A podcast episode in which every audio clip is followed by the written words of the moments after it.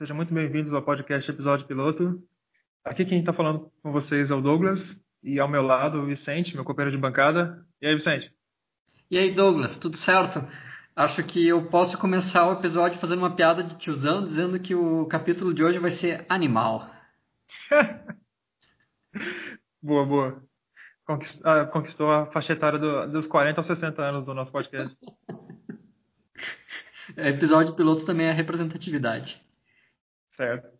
Pessoal, é, hoje a gente vai falar sobre um arco de histórias que se tornou muito emblemático ali nos anos 80.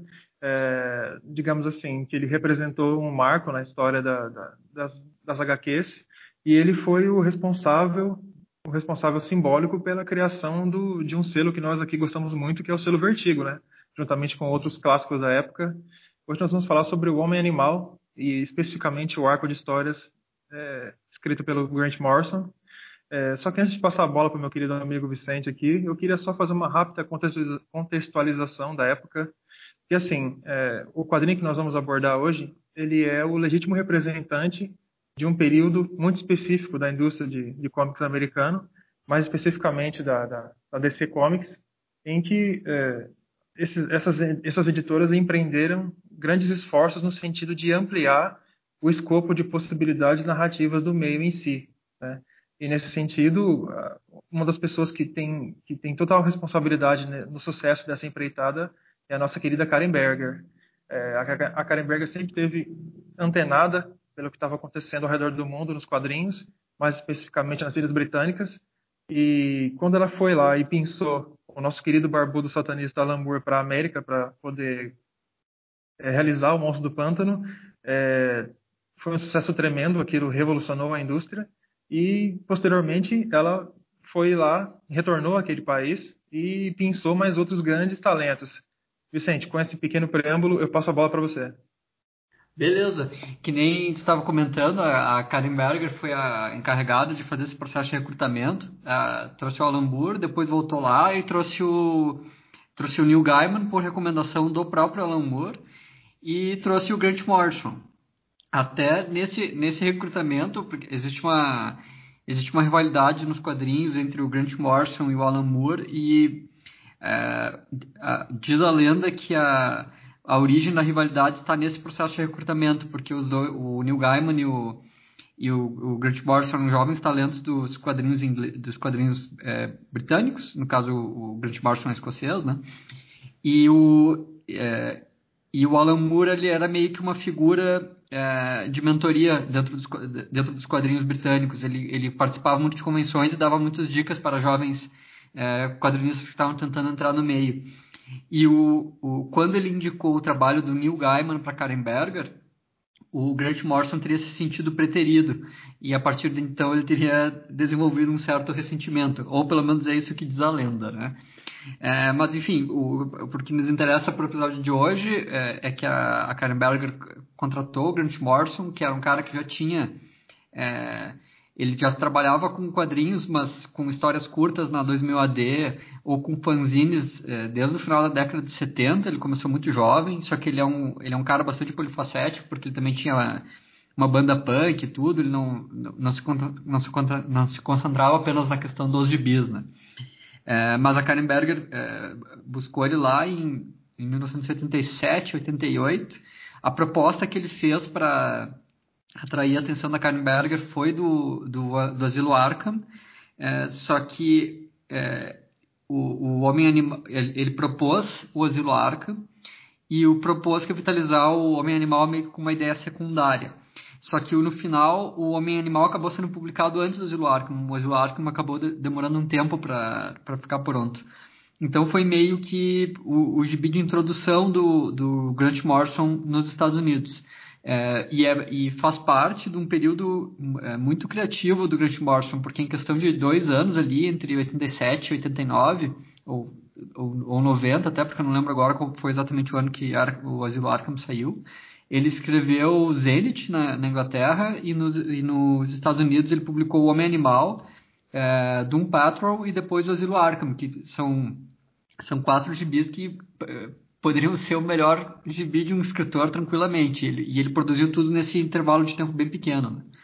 É, para o Homem Animal, ele, ele primeiro fez uma proposta de escrever uma, uma minissérie em quatro edições, que são as primeiras quatro edições da série, e, mas, mas já durante o processo de publicação dessas quatro edições ele recebeu o, o, o visto da, o, o sinal positivo da editora para continuar e transformar numa série regular, e ele acabou fazendo essa fase que durou 26 edições. É, é uma fase até bastante longa, são dois anos. É, ela é muito consistente, o, o é o Chas Croak, mas ele, ele teve só umas três edições que não foi ele que desenhou, que são Few Wins, e mesmo assim dessas três teve duas que é o mesmo arte que fez, então é, o, o visual assim é bem consistente tudo. É, e essas 26 edições, elas, elas, elas são uma das etapas de uma, de uma série regular de quadrinhos que é, é, das melhores e das mais famosas que teve nos anos 80. E sendo que nos anos 80, é, bom, quem escuta aqui o episódio piloto sabe que teve muito gibi muito bom, ainda mais nesse período que o Douglas estava comentando, é, que, que tinha várias novas ideias surgindo. A DC é, teve a questão da crise nas Infinitas das Terras, então eles relançaram vários personagens. O Homem Animal, de certa forma, também está dentro desse contexto. E, enfim, vários outros já aparecendo aqui no episódio piloto. A gente já comentou sobre o Gavião Negro do Timothy Truman. No episódio do John Byrne, a gente falou sobre o relançamento do, do Superman. Enfim, é, era, foi um período muito fértil ali da DC e o, e o Grant Morrison é, rapidamente se transformou num dos grandes escritores da casa. Ô Vicente, é, assim, no que tange o amadurecimento dos temas é, relacionados a, a, aos quadrinhos, dá para dizer que essa galera oriunda da, do, das Ilhas Britânicas, eles tinham uma, uma pegada um tanto quanto é, especial para os quadrinhos, né? Eles, vi, eles tinham uma visão dos super-heróis americanos bem peculiar, mas eles também traziam consigo várias características tanto da literatura quanto do, do, do cinema e das artes em geral, né? Pode falar um pouquinho mais sobre isso? Claro. É, pois é, os, os, escritores britânicos, esse período ele é conhecido como a invasão britânica. É, no, nos quadrinhos americanos tinham acontecido outras ondas de invasão, chamadas, digamos assim, invasões estrangeiras. Teve a invasão espanhola nos anos 70, depois teve a invasão filipina, é, também no final dos anos 70, é, que era quando o mercado americano, de certa forma, descobriu uma bolsa de talento em algum outro país e começava a importar os os, os quadrinistas de lá, né? É, e, uh, e normalmente quando isso acontece, esse, esses quadrinistas eles trazem características que são meio, uh, eles trazem um, um, ponto de vista diferente para dentro do, uh, dos quadrinhos americanos, né? Isso no caso dos quadrinhos dos quadrinhos dos anos 80 com a invasão britânica é muito perceptível. O, o talvez talvez até o Homem Animal seja o gibi no qual essas características são mais perceptíveis. É, eles, eles têm, que nem comentou, uma uh, os, os, os, quadrinistas britânicos, eles chegaram, principalmente escritores, né? Os escritores britânicos, eles chegaram lá com uma é, é uma eles tinham uma eles conseguiam ter essa visão um pouco irônica dos heróis, que é uma coisa que caracteriza, que é uma característica muito forte dos quadrinhos britânicos, é, exemplo, e muito bem exemplificado no seu exemplo máximo, que é o é o Juiz Dredd, né, que é um personagem que só consegue entender ele ironicamente, né? É, então eles, eles isso, isso, também é uma coisa muito britânica esse ponto de vista é, essa, essa ironia esse humor irônico assim na hora de retratar o, os seus personagens é, e isso é uma coisa que eles trouxeram para os quadrinhos americanos e, até esse ponto e esse ponto de vista ele pode parecer mais adulto porque ele ele tu olhar para um personagem de uma forma irônica meio que pressupõe que tu está numa posição de superioridade né é, no, no caso do uma característica literária importante que os, que os escritores britânicos trouxeram foi um, um pouco uma ideia, uma visão moderna, no, no sentido de literatura moderna mesmo, né? É, isso é perceptível no, no, nos gibis, por exemplo, do Alan Moore, que fazem uso de recursos metanarrativos muito, muito marcantes. Nas, por exemplo, nas histórias do Super-Homem que ele, que ele escreveu, e eu fiz uma resenha no New Frontiers Nerd explicando mais ou menos isso. O, o próprio Watchmen tem bastante. Uma, tem, ele tem um contexto metanarrativo, né? É, mas no Homem Animal isso é, é multiplicado por mil. É, até tem determinados, determinadas partes, principalmente nas quatro primeiras edições, que dá para perceber que o Grant Morrison é, ele recebeu a dica da DC de faz isso aí que o isso que o Alan Moore está fazendo, que está dando certo. Uh, na, na, nas primeiras quatro edições tem o texto de apoio, ele é muito é, é, bastante carregado e bastante poético, que era uma coisa que o Alan Moore estava fazendo com bastante sucesso na série do, do Monstro do Pântano. É, só que rapidamente o Grant Morrison ele consegue transformar a história dele é, de um jeito muito mais absurdo. É, e o, o, Alan Moore, embora ele, ele sempre tenha sido um escritor irônico, ele nunca foi irônico do jeito absurdo que o, que o Grant Morrison é. As histórias dele são muito mais exageradas, assim, surreais, né? e eu até agora eu já tinha lido essa eu já tinha lido essas histórias no passado, quando, quando eu era adolescente, é, o, o Homem Animal, eu acho que foi o primeiro grande gibi dos anos 80 que eu li. É, e, mas agora, na releitura, para me preparar para esse episódio, por exemplo, uma das coisas que eu percebi nesse sentido que a gente está falando é que tem uma influência do Kafka muito grande. É, é e essa influência é tanto no, no sentido do absurdo, tem, tem uma citação até explícita, tem uma história que um um personagem ele se transforma numa barata gigante e é, o, o, narrador até meio que faz um comentário do absurdo sobre a situação. É, mas, é, então, é, ele, ele tem essa influência tanto na questão de tratar as coisas de uma forma é, absurda, quanto no tipo de recursos literários que ele usa para contar isso. Porque o, o, recurso que o, que o Grant Morrison usa mais, de forma mais perceptível no, no Homem Animal é, é um que se chama metalepsis, que é quando o narrador extradiegético ele participa do universo diegético, ou quando um personagem do universo diegético entra no mundo do narrador extradiegético. E isso é, é, é, meio que o grande trocadilho que o Homem-Animal do Grant Morrison faz, que o, o Grant Morrison se transforma num personagem da história e o Homem-Animal se transforma num encontra o Grant Morrison, né? É, para os leitores que não conheceram, tem um filme mais estranho que é ficção, aquele que usa que, no qual acontece uma coisa mais ou menos parecida.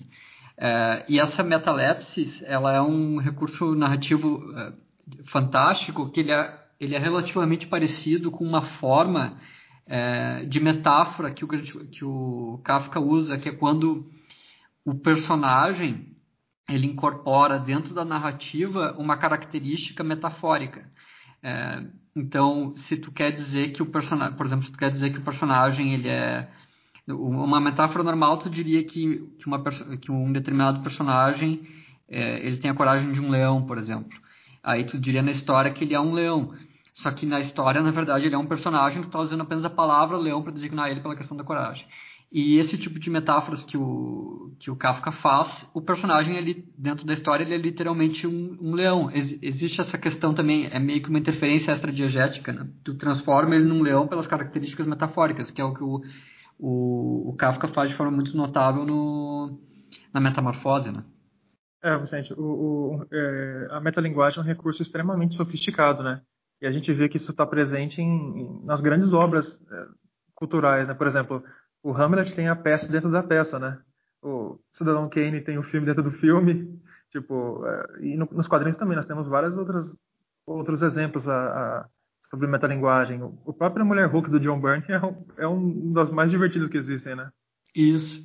É, só que o, o, o, o Grant Morrison, no Homem Animal, é, ele, ele tem uma, uma questão muito inteligente que ele faz, ou muito interessante, assim, porque ele, ele, ele faz com que a metalinguagem se, seja a, met, a metafísica dos personagens, digamos assim, porque é, os personagens que estão na história é, quando eles estão tendo acesso ao plano superior, que é o, é o, plano das pessoas que estão escrevendo na história dele, eles tratam isso como se fossem pessoas tendo acesso ao plano divino. Eles, eles tratam os leitores e os escritores como Deus. Então ele faz essa associação entre metafísica e, e metalinguagem. Né? É, e, e lembrando que, que dentro desse arco de histórias, eu acho que tem uma história em particular que eu considero a melhor do, do, do, arco de histórias que é o Evangelho do Coyote, né? Que eu considero uma das grandes obras-primas dos quadrinhos. Sim, é, essa uma uma das coisas que eu percebi nessa releitura é, é que uma uma das coisas que o Grant Morrison fez, talvez como resultado de influência do Alan Moore, é que a entre nas 26 edições é, elas desde o início elas têm detalhes que vão indicando é, que depois vão ser retomados, entende? É, tem alguns temas que ele sugere na, nas primeiras edições que são importantes para entender as edições finais. É, até algumas coisas que parecem meio que irrelevantes, assim. Tem uma história que é um, faz parte do crossover Invasão, que um cara, que um vilão lá coloca uma bomba super hiper mega blaster alienígena, não sei o que, não sei das quantas, que ela é, e até uma coisa muito interessante porque o vilão dessa história ele é um poeta é, performático. ele a, é um artista, né? Ele é um artista avant-garde. É, é, e, a, e a bomba dele, se não me engano, até é relacionada a isso, né? É, enfim, e o homem animal ele fica desesperado, sem saber como é que ele pode fazer para desarmar a bomba, e aí chega o Gavião Negro e aperta o botão de, o botão de desliga da bomba, né? E aí ele diz assim, às vezes é só apertar no botão de desliga. É, isso acontece, sei lá, na edição 8, alguma coisa assim, e depois é retomado lá na edição 23, tem um recurso mais ou menos parecido. É, eu estou dizendo isso em, em, relação ao Evangelho do Coyote, porque o, o, esse Evangelho do Coyote ele é uma história que meio que sintetiza o que, que é o, o, toda a fase do homem animal. É, é, é, ele é meio que uma, uma história que trata daquilo de uma forma mais metafórica, assim. Porque no, nessa história, é, para quem está nos ouvindo aí e não leu, é, um... Oi? Só que acho que a gente está se adiantando um pouquinho. Vamos só fazer o, o, o, o, preâmbulo do personagem, aí depois a gente volta lá, pode ser? Ah, beleza. Vicente? Tu, tu disse fazer o preâmbulo começar da primeira edição? É, fazer aquele, aquele passo a passo que a gente faz lá, pode ser? Pode ser. É... Quer puxar? Não, então, então faz a. Desculpa te interromper, cara, foi mal. Continue então aí. Não, não, só, só vou fazer um fechamento. É, Beleza. É, então, é mais ou menos nessa história do Evangelho do Coyote, é, ele, ele consegue sintetizar toda a fase numa edição só. É, mas, de repente, vamos começar a falar das edições desde o início, e aí a gente consegue depois explicar o Evangelho do Coyote é, sabendo as coisas que ele estabeleceu. Perfeito. Eu acho assim que primeiro, a primeira coisa a ser dita sobre o homem animal é que assim, nunca depois do Homem-Aranha, é, nenhum outro personagem encarna com tanta perfeição a, a, a, alcunha de ser um loser, né? O Homem-Animal ele é, ele é muito identificável com qualquer pessoa, porque ele, ele tem essa, essa coisa de ser um, um qualquer, né? Um everyman, um, um sujeito com, com, com nenhuma excepcionalidade, né, Vicente? Descreve um pouquinho do, do histórico de, de publicação do personagem. É, o, o, o histórico de publicação dele... Uh Pra ser sincero, eu nem conheço, né, cara? Porque ele é um personagem de oitava linha, eu acho, né, cara? É... Não, ele é de 15 escalão, cara. Ele não chega nem no nível do, do, dos mais podres da DC. Exatamente, ele é, ele é totalmente segunda linha, ele é bem um personagem na Era de Prata, ele tem o, o poder dele, é, bom, a origem dele é que ele se, teria se deparado com uma nave alienígena, essa nave alienígena explodiu, e isso deu para ele o poder é, de imitar as habilidades de outros é, de outros animais, né? Não, é... não, existe, não existe nada mais dela de prata do que essa origem que dura uma página só, né? Pronto, mas uma nave explodir na sua cara e simples, acabou. E é, e, é muito engraçado porque uma das características da Era de Prata era essa questão das origens dos personagens serem relacionadas à, à ficção científica e não necessariamente à mitologia, como era a questão dos personagens da Era de Ouro, né? É, e, e, é, isso é engraçado porque tu, tu, percebe nessa origem que a introdução de uma nave alienígena ela é, ela é completamente não faz o menor sentido. Por, por que, que diabos uma nave, uma nave alienígena vai te dar poderes animais, né? É, é, ela é claramente um deus ex machina que foi colocado ali, diz assim, ah, existe uma coisa que te dá poderes animais. Nós estamos na era de prata, a moda é que as coisas sejam ficção científica, então o que te dá poderes animais é uma nave de uma nave alienígena. É, podia ser absolutamente qualquer coisa. É, se, ele, se ele tivesse sido picado por todos os animais radioativos da face da Terra ao mesmo tempo, por algum motivo, Cara, faria exatamente a mesma lógica. Que dor isso, hein? Imagina, faz uma fila aí de animal e vai mordendo aí. Não, a pior origem com certeza seria essa, cara. Porra, tipo uma fila que dura, vai daqui até, até o Beira Rio, vai mordendo aí, vai mordendo aí.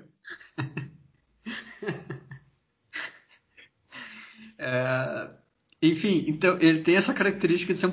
Mas uh, também tem uma questão que é a seguinte: que esses desenhistas. Esse, opa, desenhistas não, esses escritores britânicos que chegaram nos Estados Unidos na, na década de 80, eles tinham uma certa predileção pelos heróis de personagens de segunda linha. Porque, por exemplo, o próprio Monstro do Pântano não era um personagem de primeira linha. Ele não era tão de quinta linha que nem o, o Homem-Animal, mas não era também um personagem principal da editora, né?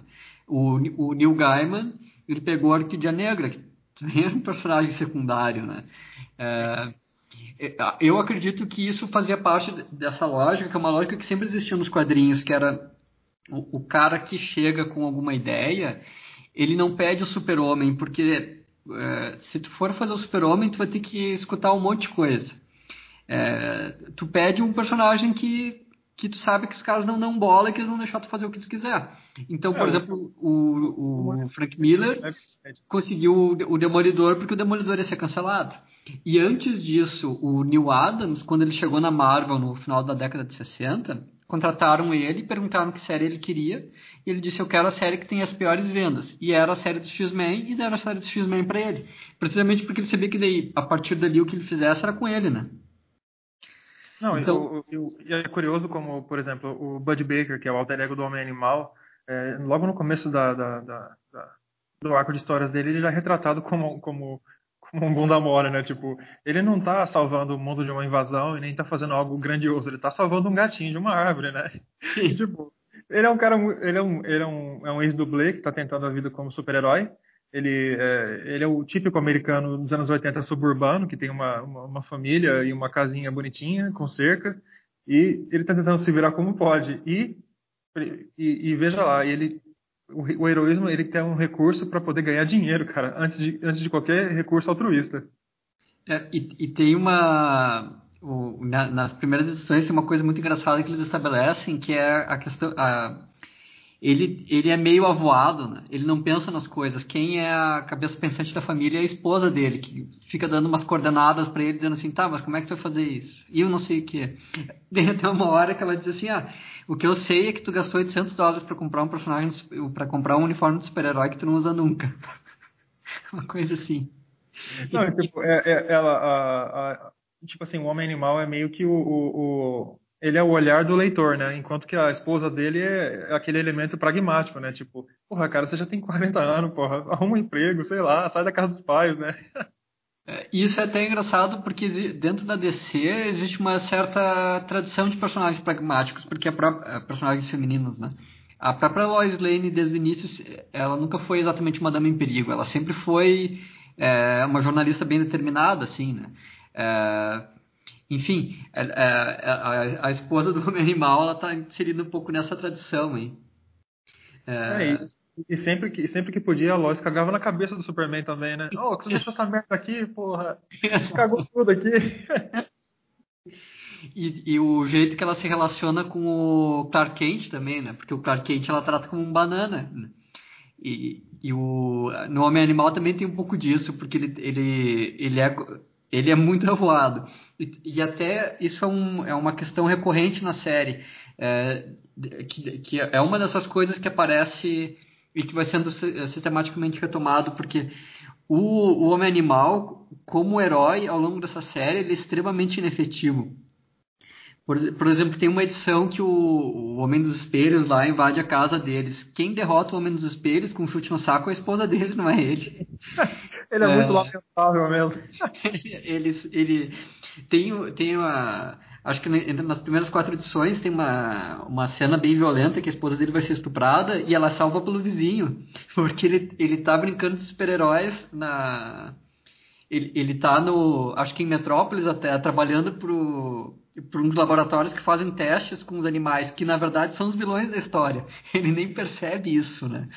Não, é, ele, ele, de uma, ele, ele, ele de uma ingenuidade até que dá raiva, né, cara? Tipo, ele não, ele, tipo assim, é, é, o, o, o, legal é que o Morrison ele, ele encaixou esse personagem certinho no, no, na, na narrativa que tipo assim ele ele é pego ele é pego na, na, na, esteira dos acontecimentos né cara ele não ele tá sempre como como um cara que chegou lá e tá vendo acontecer e não pode fazer nada porque caso ele interfira ele vai mexer na situação né cara isso que é muito legal ele ele é basicamente um espectador passivo na, na em grande parte do tempo, né? Não, e, e ele também é um. Ele é um anti-herói trágico também, né, cara? Porque ele não encarna, ele não tem nenhuma. nenhuma nenhuma pretensão de, de ser um herói, ele não tem características heróicas muito, muito, muito modestas, né, cara? Tipo, ele, ele tipo, claro, ele, do, no passado do, do decorrer da, das histórias, ele, ele passa a ter uma, uma, uma, uma importância maior, ele, ele, ele, ele começa a cultivar uma, uma é, valores que, que dizem respeito à luta animal e tal, mas fora isso, cara, ele continua vacilando do começo até o fim. É, e isso é, isso é uma coisa é, bem importante na série, cara, porque é essa questão de tu, de tu tratar o protagonista é, é, de uma forma que o, o leitor olha para o protagonista da história como se o leitor estivesse numa posição de superioridade, porque tu pensa assim, esse cara tá fazendo bobagem, sabe? É, eu até aqui transcrevi, me preparando para esse episódio, um, um trecho do um trecho do, do livro Anatomia da Crítica, lá do Northrop Frye, é, que, que, porque tem uma questão nessa série que é muito engraçada. É, isso é uma coisa que aparece depois no Evangelho do Coyote também, porque o, o, homem animal ele é inferior ao leitor, mas ele tem uma espécie é, com o final da história, ele meio que dá uma volta, ele se torna meio que um símbolo. É, é, e, isso, isso por si só é uma coisa kafkiana, que é o, é, que é o que eu estava tentando, eu comentei antes, né, que, que a, série, uma das coisas que ela tem é, é ter uma influência kafkiana, mas a, a, a questão é essa de é, tu retratar o personagem de uma forma tão irônica é, que, chega, que chega uma hora que é como se ele estivesse dando a volta e se tivesse e, e, e, e fosse superior e, e, se transformasse nessa espécie de símbolo. E, é, isso depois, de repente, eu consigo comentar melhor quando a gente falar sobre o Evangelho do Coyote, que também, é também uma história que tem isso.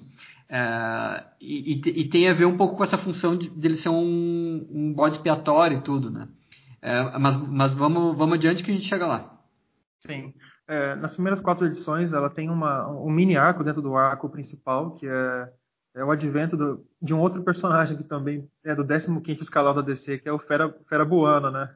Sim. Ele é, um, ele é um legítimo representante de uma época onde ninguém tinha muito ninguém tinha muito, muito pudor de colocar um personagem branco como um herói do continente africano, né? Sim.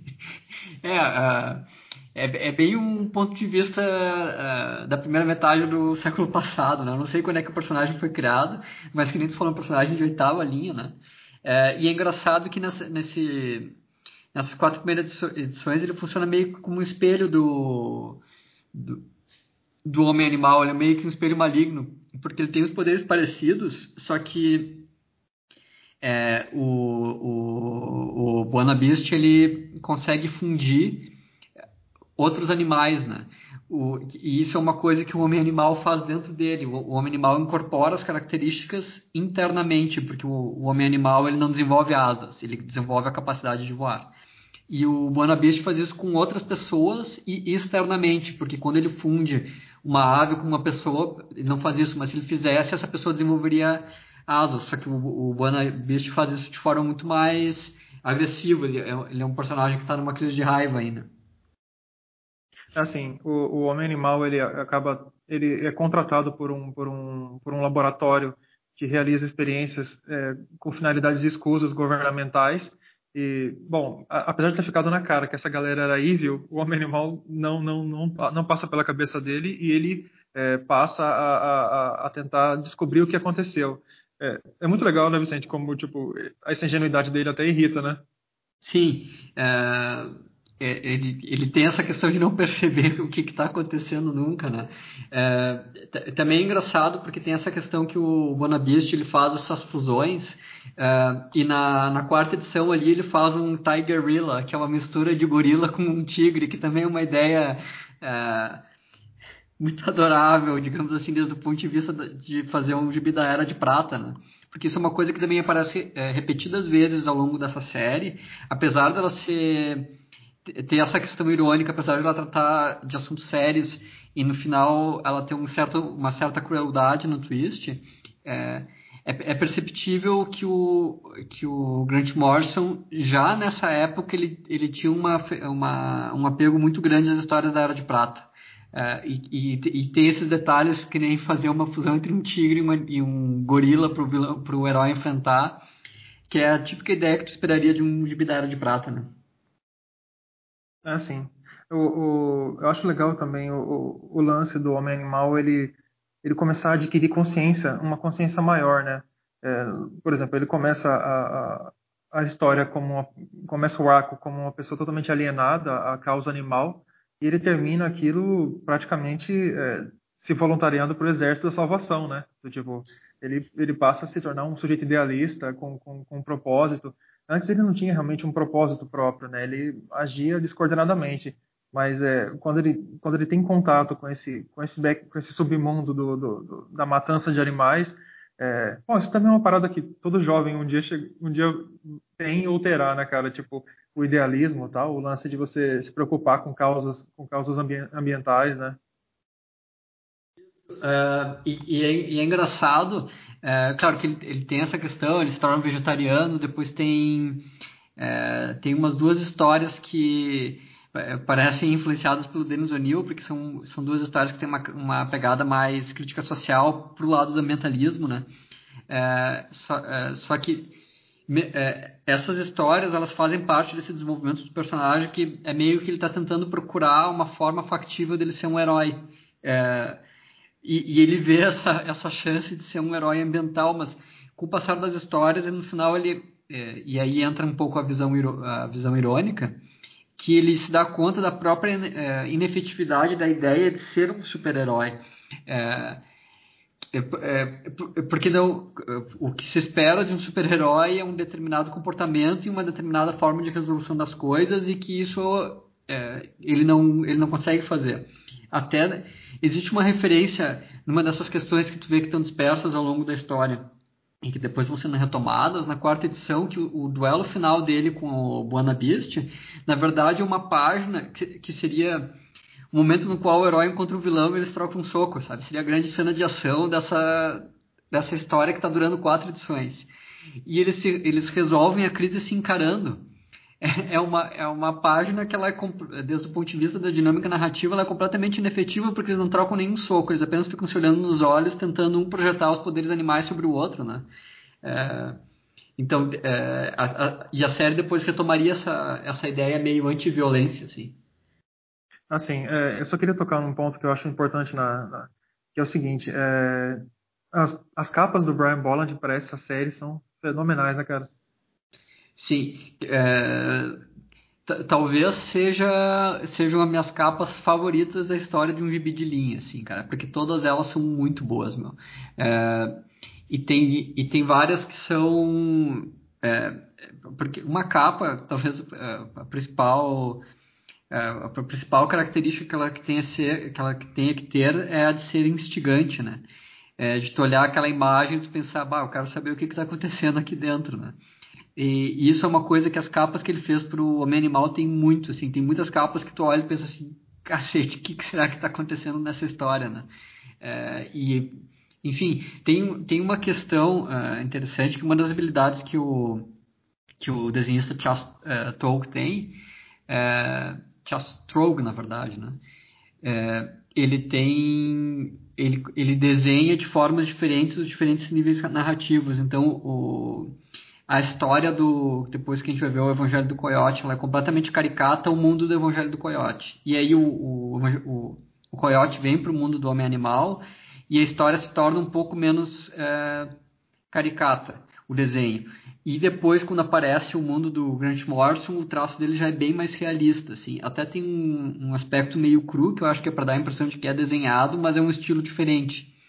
Uh, e o Bolo, nas capas, ele desenha de um jeito hiperrealista, mas uh, hiperrealista de um jeito surreal, né?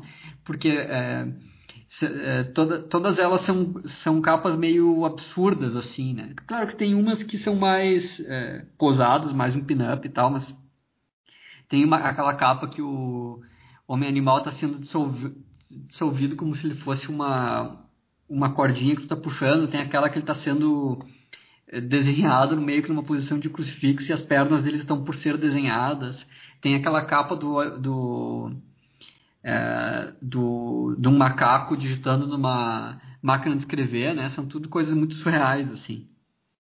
Assim, o, o eu acredito que a, que a, a talentosíssima Karen Berger, ela foi muito competente é, em montar essa equipe criativa, né, cara? Porque acho que ela sacou desde o início que o, o, o grande forte, da, o, o, grande ponto alto da, da, da, do arco de histórias era o texto do Morrison, né? Eu acho que o Cass, ele cumpre muito bem o, o papel de complementar é, o texto do Morrison, né, cara? Porque eu, eu, acredito, por exemplo, se fosse algum desenhista um pouco mais, mais minucioso, mais detalhista, eu acho que teria aquele conflito, né, de, de, de, de interesses, né? É, porque, tem essa questão dele, o, o Chelsea ele tem essa vantagem dele conseguir desenhar é, em, em, em, diferentes estilos, porque para fazer essa história ele tem que manter um aspecto meio meio caricato exatamente para conseguir fazer essa diferenciação dos níveis, né? Entre o nível diegético e o extradiegético. E talvez tivesse algum desenhista que não se sujeitasse a fazer isso, né? É, desenhasse tudo com estilo padrão e é isso aí. É, e, mas também tem uma questão que o, o ele é muito bom. Essa é uma história que ela exige muito da questão da composição de página. Do, principalmente na questão do layout, porque tem essa questão dos personagens interagirem com o mundo extra quadrinho. E, e o, esse Chaz ele, ele, consegue fazer várias piruetas narrativas nesse sentido sem ser é, sem ser espetacular naquele negócio de chamar atenção para si mesmo. É, dá, para ver que ele é um cara que ele, ele consegue desenhar várias coisas entende? É, e, e, sem parecer que ele e, e sem muito chamar atenção para si. E, e, também tem essa questão da, da série, tem uma a questão da ambientação suburbana ser tão interessante, porque ser tão importante. E isso também mostra uma habilidade interessante do, do desenhista, que é a capacidade de desenhar pessoas comuns, né? É, tem muitos desenhistas de super-heróis que não conseguem fazer isso, porque eles estão acostumados a desenhar super-heróis trocando soco com super-vilões, aquela coisa toda. O Chelsea, ele, tem, ele desenha lá o, o Vinzinho Ranzinza, é, essas coisas assim mais é, ordinárias, né? Ah, sim. É, bom, eu, eu, gosto muito do. Pena que ele não, não, não, seguiu carreira, né, cara? Eu nunca vi nada mais dele assim. É, pra, ser sincero, também não sei o que aconteceu com ele. É, uma coisa que, é, que talvez tenha acontecido é que ele tenha sido engolido, porque o, o estilo dele é extremamente propício para o homem animal, só que ele não é extremamente propício para muitas coisas, né? Porque, por exemplo, uma, uma grande virtude que ele tem é essa questão de desenhar as pessoas suburbanas. Em quantos gibis isso é uma, uma, uma característica que vai ser útil? E, e, logo em seguida, nos anos 90, o paradigma do desenho ele mudou muito, né? É, e mudou num sentido que não é o dele. Tanto que o, o, o, o cara que mais faz fill-ins para ele na série, que consegue manter uma espécie de regularidade, é o Tom Grumet, que é outro cara que eu acho um desenhista excelente e que também tem um estilo completamente oposto ao da, ao da década de 90 e que e talvez por isso não tenha triunfado. Ele faz bastante sucesso nos anos 80, mas nos anos 90 não, né? Pois é, pô, eu sou fãzão, fãzaço do cara, hein? Ele tem, o, ele tem um grande mérito, cara, que quando eu era jovem eu, era, eu gostava bastante da série dos Novos Titãs. E quando o George Pérez uh, saiu do, da série regular dos Titãs, ela entrou num, num vácuo terrível, um, um negócio horroroso, mandou um monte de histórias ruins e só se recuperou quando depois o Tom Grumet se tornou desenhista. Uh, ele deu uma sobrevida, assim, pra série. Opa, oh, a gente tem que fazer um episódio Novos Titãs, hein, cara? Ah, tá valendo. Até é, meio que me adiantando, mas tem uma, uma história aqui do Homem Animal que cita o Marv Wolfman, né? Sim, excelente. mas, Vicente, é, o, essas primeiras quatro edições, elas se concluem com o, o Fera Buana, ele se vingando do, do cientista que, que realizava aqueles experimentos com, com o com a gorila dele, né? Eu achei muito legal porque o, ele, o Fera Buana, ele faz o, o cara sentir na pele a, a, dor, né, cara? Eu achei muito impactante e, e, é um tema muito pesado, né, cara? Se eu pensar bem. É, acaba com um castigo irônico, assim, que poderia perfeitamente ter saído de um, de um gibi da EC Comics, né? Que eles também tinham esses, esses twists com castigo irônico e tal. É, e, e também tem uma, uma, uma questão que depois eu vou voltar na série, que é, um, é, é uma resolução, é, porque a, a, a, história ela tinha um final anticlimático, porque o, o, o vilão ele não é punido. tu descobre que o Buanabish, na verdade, não é o vilão da história, né? Que ele está apenas agindo é, por uma vingança é, que é tão justificada quanto qualquer vingança pode ser, né? Que, que no caso os laboratórios que contrataram o Homem-Animal, eles são os verdadeiros vilões da história. Só que o, o Homem-Animal, como excelente herói inefetivo, ele não, ele não faz alguma coisa sobre isso, ele dá uma bronca no, no chefe do laboratório e tal. Só que essa, essa vingança que o Bonabish daí, que aparece nesse epílogo, que ele finalmente castiga, ela é extremamente cruel. No, no caso, para os ouvintes que não ouviram, o que ele faz é fundir o, o chefe do laboratório com um dos macacos que vai ser testado no laboratório, de forma que é, esse chefe ele tem o corpo de um macaco, mas ele consiga entender todas as coisas que estão sendo feitas. E, e existe uma certa ênfase na, na humanidade dos olhos. É, então é, é, é, um tem, tem essa questão desse castigo, mas e é um castigo cruel e que, e que poderia ser meio que uma catarse para o leitor. É, só que eu acho que ele também tem um pouco desse sentido de o leitor perceber a crueldade do que, do, daquilo que está acontecendo. É, e, e, essa questão de, de, dos castigos cruéis é, com o objetivo de produzir sensações no leitor é uma coisa que também vai voltar depois no, no decorrer da série. Né? Sim, sim. Vicente, então a gente vai se encaminhando para a quinta edição, que, é, que nós mencionamos como uma das, das grandes histórias dos anos 80. É, fala um pouquinho mais sobre o Evangelho do Coyote, que ela tem, uma, tem muitas camadas de entendimento, né, cara? Exatamente. O, é, que, que, nem eu estava comentando antes, ela, ela acaba sendo uma história que, é, depois que tu lê as 26 edições, tu percebe que ela era meio que uma história síntese, assim. É, e, é, e é uma coisa muito interessante perceber nela que é, nas as quatro primeiras as quatro primeiras edições ela, ela tinha várias coisas que parece que o o Grant Morrison estava tentando, que nem eu comentei, emular o Alan Moore. Então tem os textos de apoio, tem uma, uma das coisas que ele faz muito é as transições, as transições que nem a do do Watchmen, que é uma coisa que caracteriza bastante o trabalho do Alan Moore, né?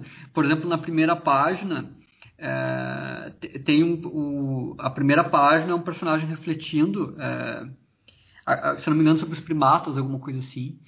E ele acaba dizendo: Isso nos faz pensar por que, que eles decidiram descer das árvores em primeiro lugar.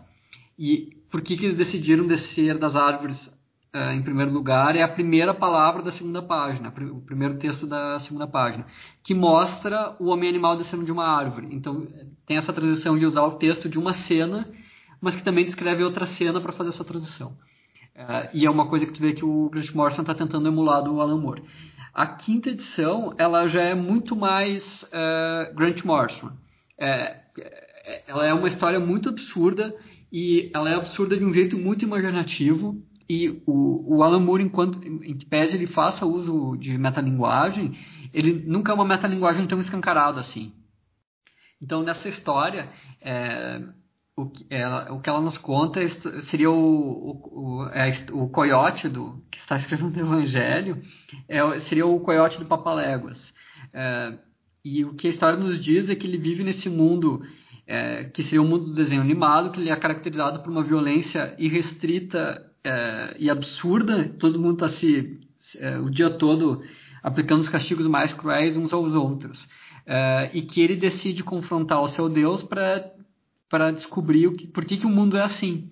É, e, o, e, o, Deus que ele confronta seria uma versão do, do desenhista do, do desenho do Papaléguas. Ele é uma espécie de Chuck Jones, é, claro que só aparece a mão dele, né? É, mas enfim, ele, ele, é, um, ele é o, o, cara que cria aquela história. E esse cara faz uma proposta que, ele, que se, o, se o Coyote aceitar é, e para um outro plano da existência no qual ele vai ser eternamente punido, é, punido o, o mundo dele vai ter paz, né? O, esse mundo do desenho animado. O, o coiote, então, ele meio que se, se oferece em sacrifício. E, o, e a história, nós estamos vendo ela desde esse mundo, que é um plano superior, que é um mundo no qual transcorrem as histórias do homem-animal. E existe um, um personagem que, é, que acha que o, o coiote é uma, uma versão do demônio e que fica caçando ele o tempo todo é, e, e, e, meio que repete aquela lógica de castigos é, extremamente cruéis, né?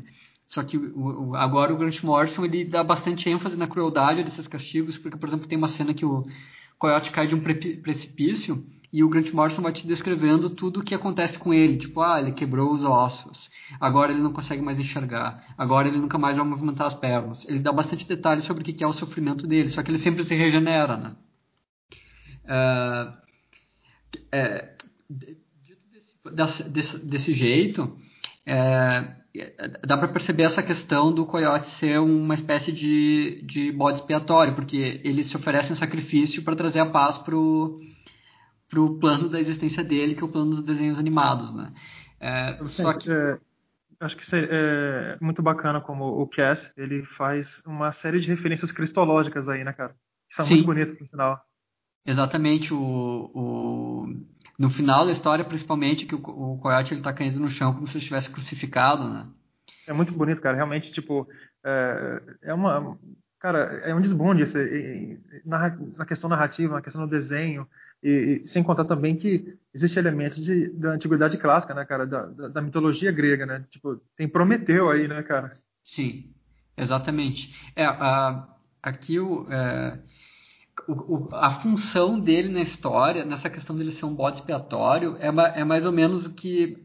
É, essa lógica é um pouco que associa o que eu estava comentando do, do Northrop Frye antes. Porque assim, o, o Northrop Frye, no, na Anatomia da Crítica, um, um dos, uma das formas que ele tem de explicar, a, de, de meio que de catalogar a literatura, é em relação a como é, qual é a relação do protagonista com o leitor. É, se, se, o protagonista ele é o protagonista da história ele é muito superior ao leitor é um tipo de história é, esse seria o, o ele, é, ele é, o, no caso o protagonista ele é superior ao leitor ao ponto de ele ser a origem dos valores do leitor. É, seria por exemplo as histórias da Bíblia. Porque o, em relação, no caso, ao protagonista sendo Jesus, ou ah, muitos textos religiosos, Buda também, ele é muito superior ao leitor, ele é a origem, da, ele é a origem dos valores que o, que o leitor tem. Uh, existem histórias que estão um nível abaixo, no qual o herói ele personifica uma série de valores. É o, é o caso das histórias em que o super-homem aparece como verdade, justiça e modo de vida americano. Né? É, tu vê, o, o super-homem não é a fonte desses valores, mas ele está personificando aqueles valores naquela história. Ele, ele, também é superior ao leitor, né?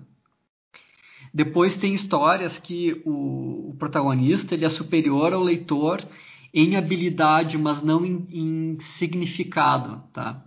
É, é, o caso, por exemplo, das histórias do, do, no cinema do, do Jason Bourne, porque tu vê, o Jason Bourne, ele é um agente secreto é, americano, mas ele não, ele não personifica os valores da América.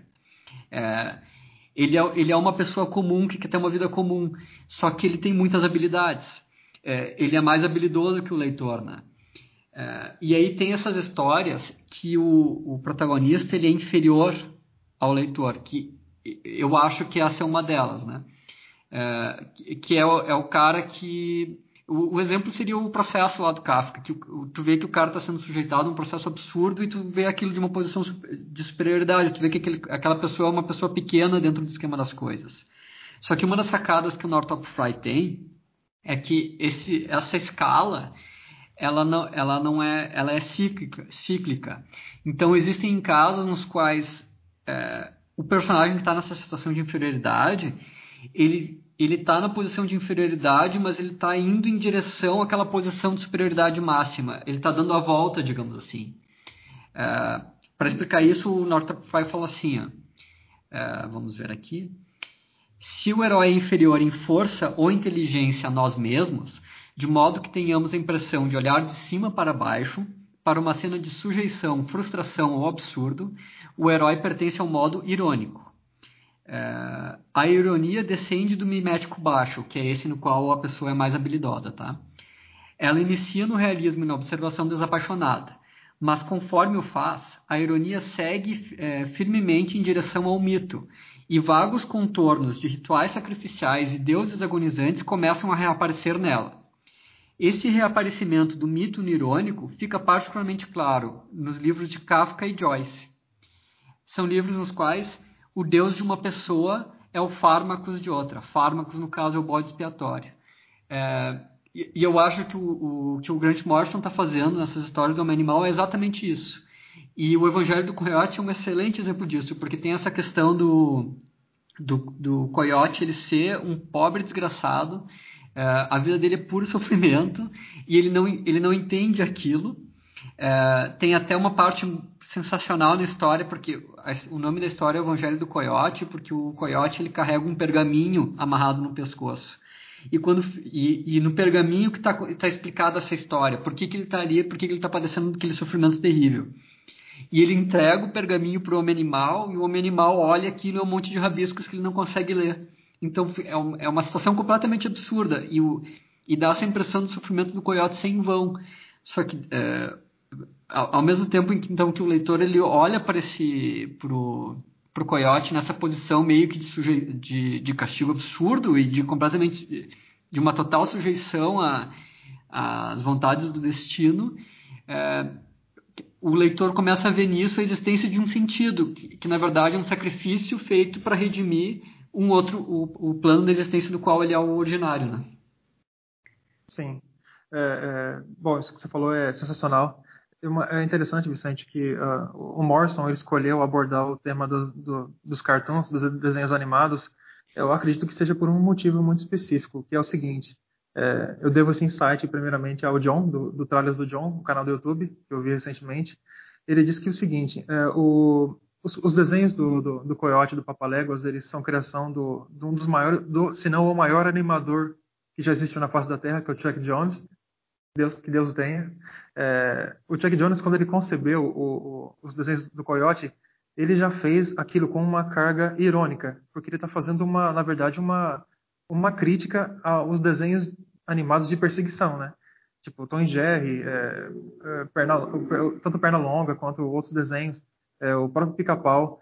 É, esses desenhos que ele, que ele criou, eles são tão absurdos, eles extrapolam qualquer nível de, de, de, de, de realismo, justamente para poder tirar um sarro desse tipo de desenho de perseguição clássico.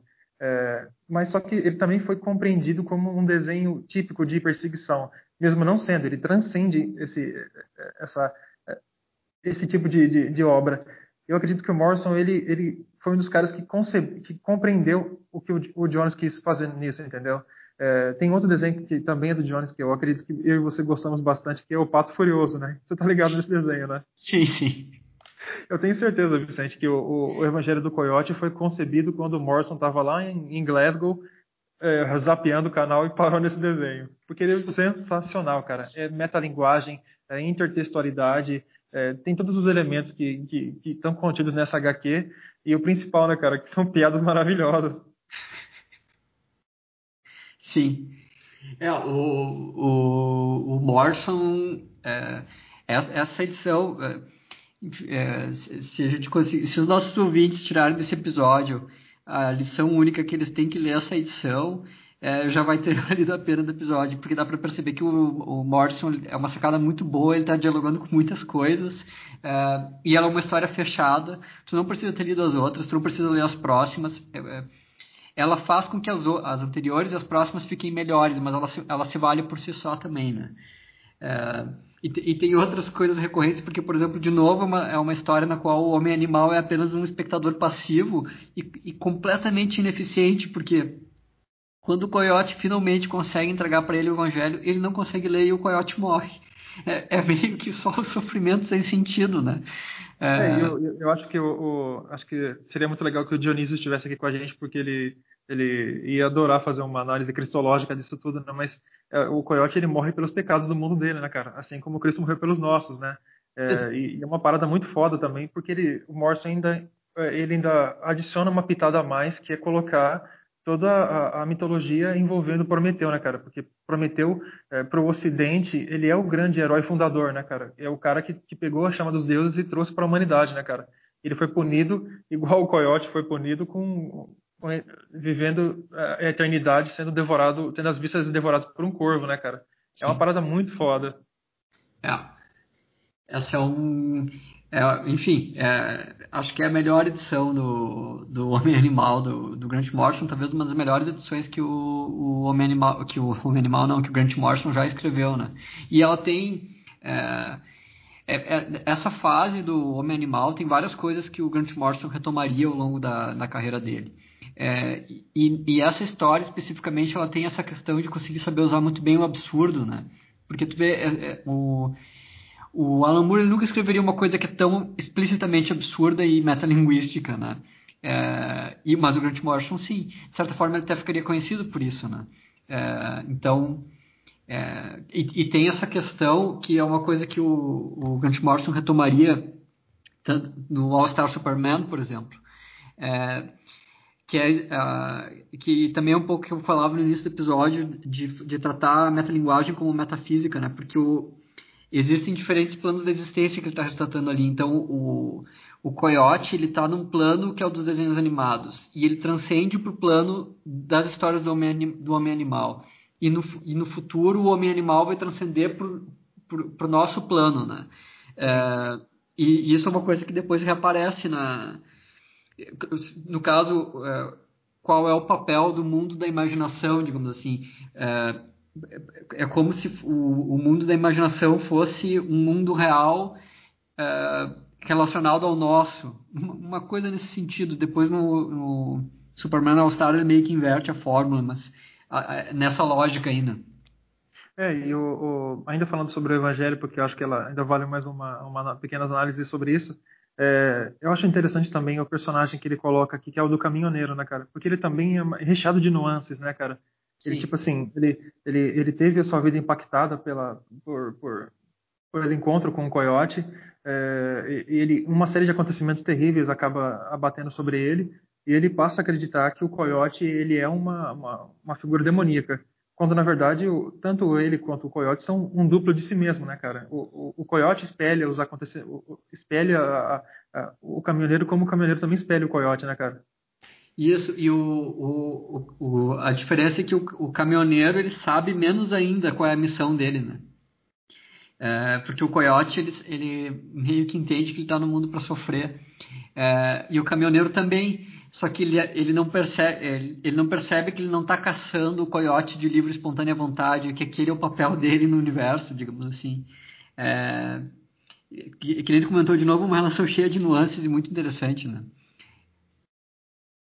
Não, perfeito. É, e, e, eu acho que também tem esse lance do, do Morrison sacar é, a natureza inquisitória que o autor tem sobre, sobre, sobre, a sua própria obra, né? A gente vive falando dos remakes que ficam, que ficam assassinando o que a gente curte. De certa forma é isso, né, cara? É o, é o Morrison dizendo que, porra, tem autor aí que tá matando o personagem a gente não sabe o quanto isso dói pro, pro personagem em si, né? Se ele pudesse sentir alguma coisa. Sim, que, que também é retomada depois na, na própria série, né? É, é, essa, o Evangelho do Coyote ela tá cheia desses, é, enfim, como, como uma boa síntese, né?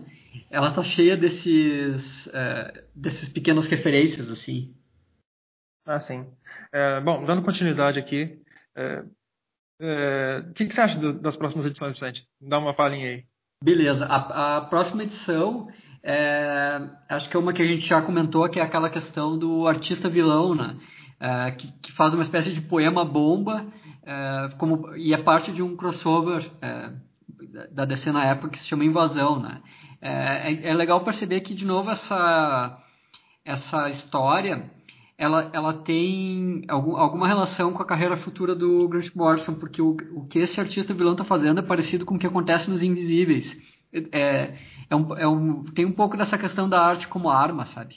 É, e, e, também tem uma coisa interessante que é que o, o, esse vilão, de certa forma, ele é um pouco espelhado do próprio Grant Morrison. E depois, quando o, Grant Morrison faz a Action Comics de novo para escrever as histórias do Super-Homem, também tem um vilão que é meio que espelhado no, no Grant Morrison. Então tem, tem essa questão do Grant Morrison meio que se tratar como vilão das histórias e até dentro desse sentido dele ser o escritor da história, né?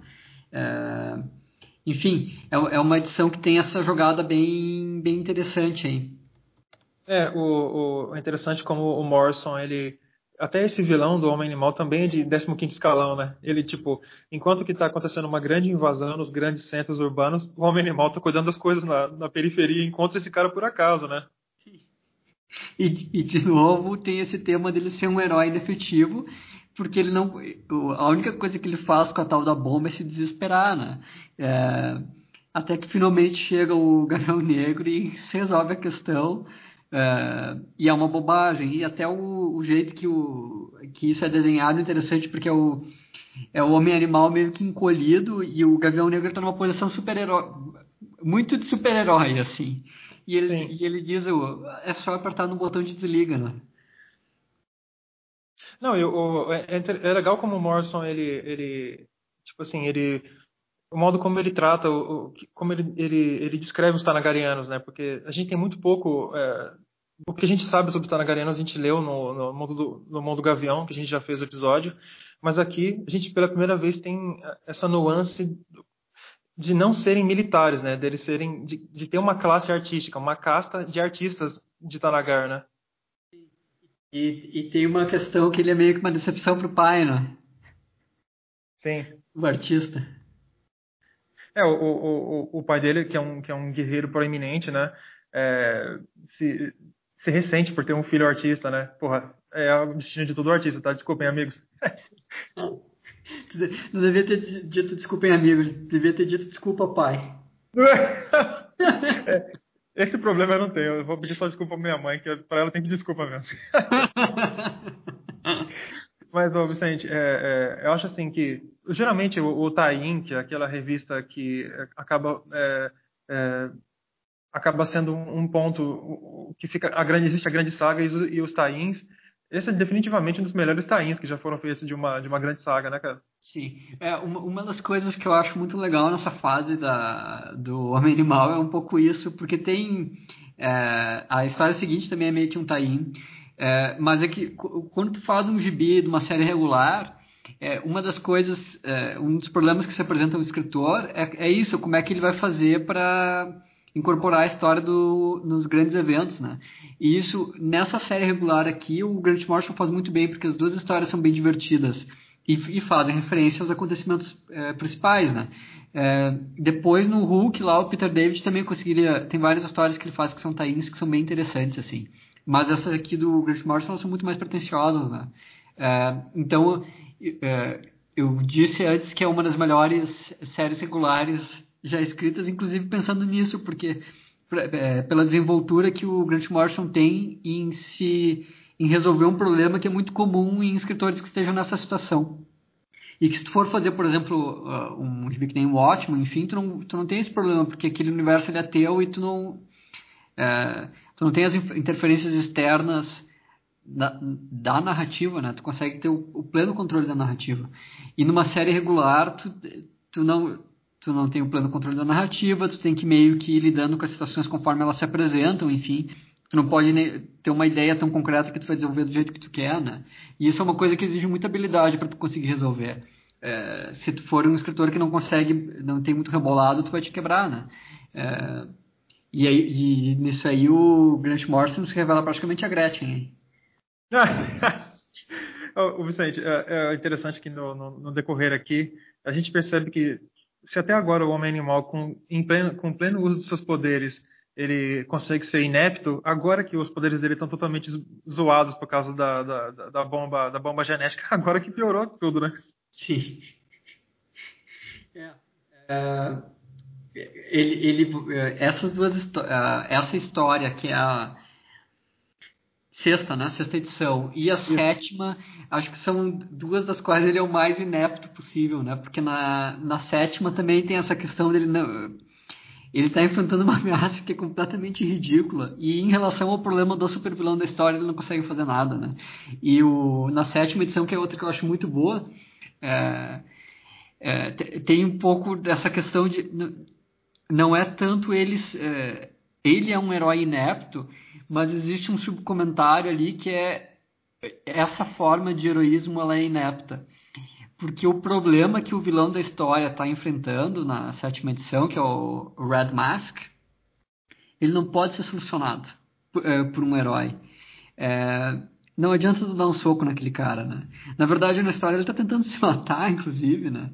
É, e, e até é engraçado que essa, a sétima edição ela tem um, uma, um comentário sobre a aleatoriedade dessa ideia de heroísmo em relação a superpoderes, porque o, o Red Mask ele é um supervilão que ele é inventado pelo, pelo Grant Morrison, mas ele é inventado para ser como se fosse um vilão da, da Era de Prata.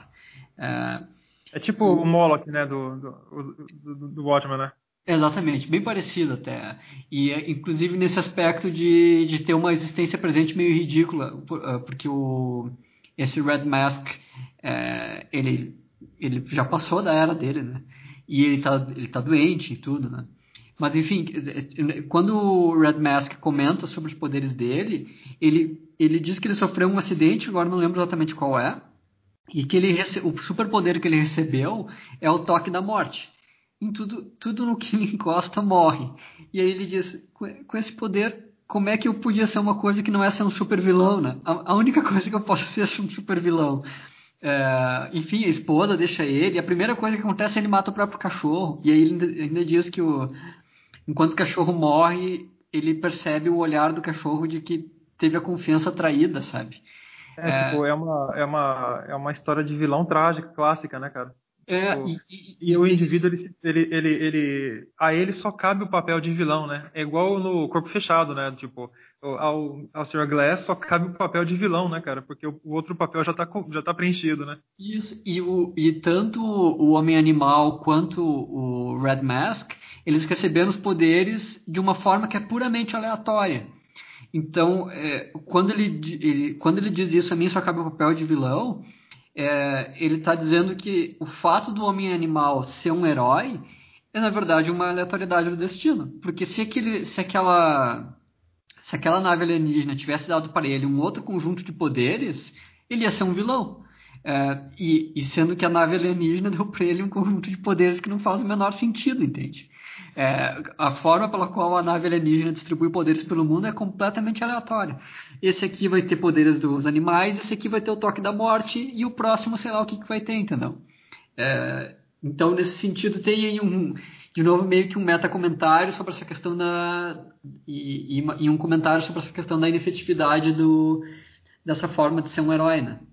É, tipo, essa, essa aleatoriedade, ela, ela pode ser ampliada para quase todos os personagens, né? Porque, por exemplo, é, um trauma de perder os pais transformou o Bruce no Batman, mas poderia ter muito bem transformado ele no supervilão, né? Assim como é, quantos heróis não existem frutos de acidentes com produtos químicos, o próprio Flash.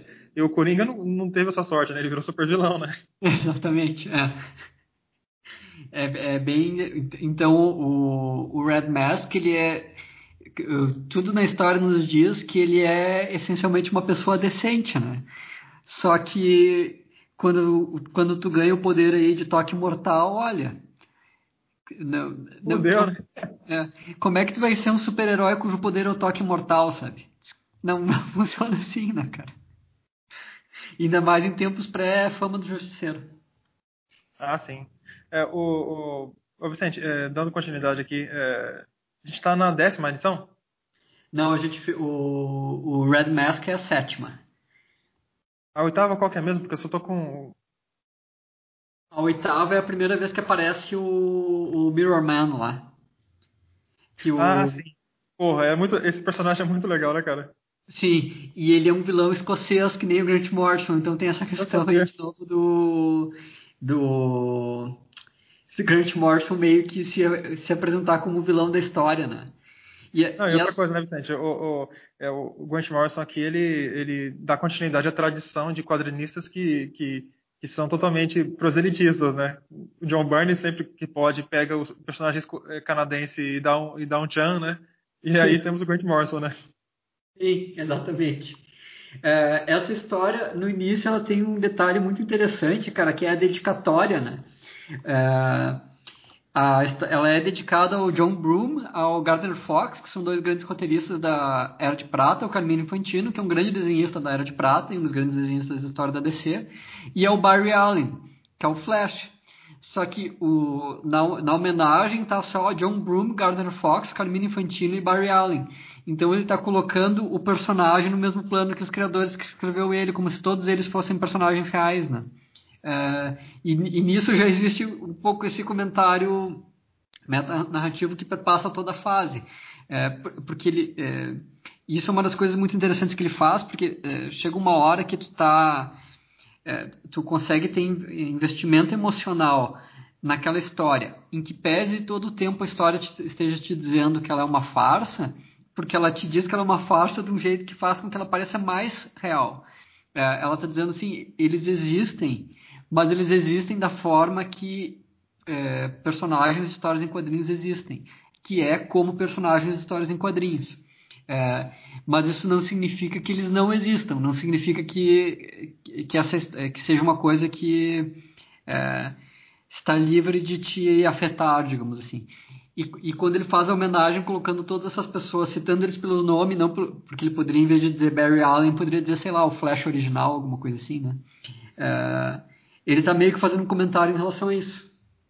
É, o, o, acho que também é importante lembrar, né, que o, o Carmine Infantino, ele foi é um dos criadores do Homem Animal, né? Exatamente, o, Car, o Carmine Infantino, né? É, e o, o Gardner Fox é o, é o grande roteirista da história da DC, deve ser o cara que mais escreveu os gibis da história da DC aí.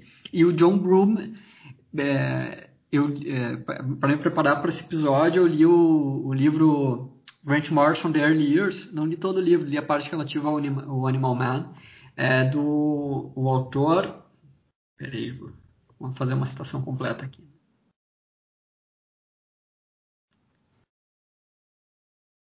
É do Timothy Callahan.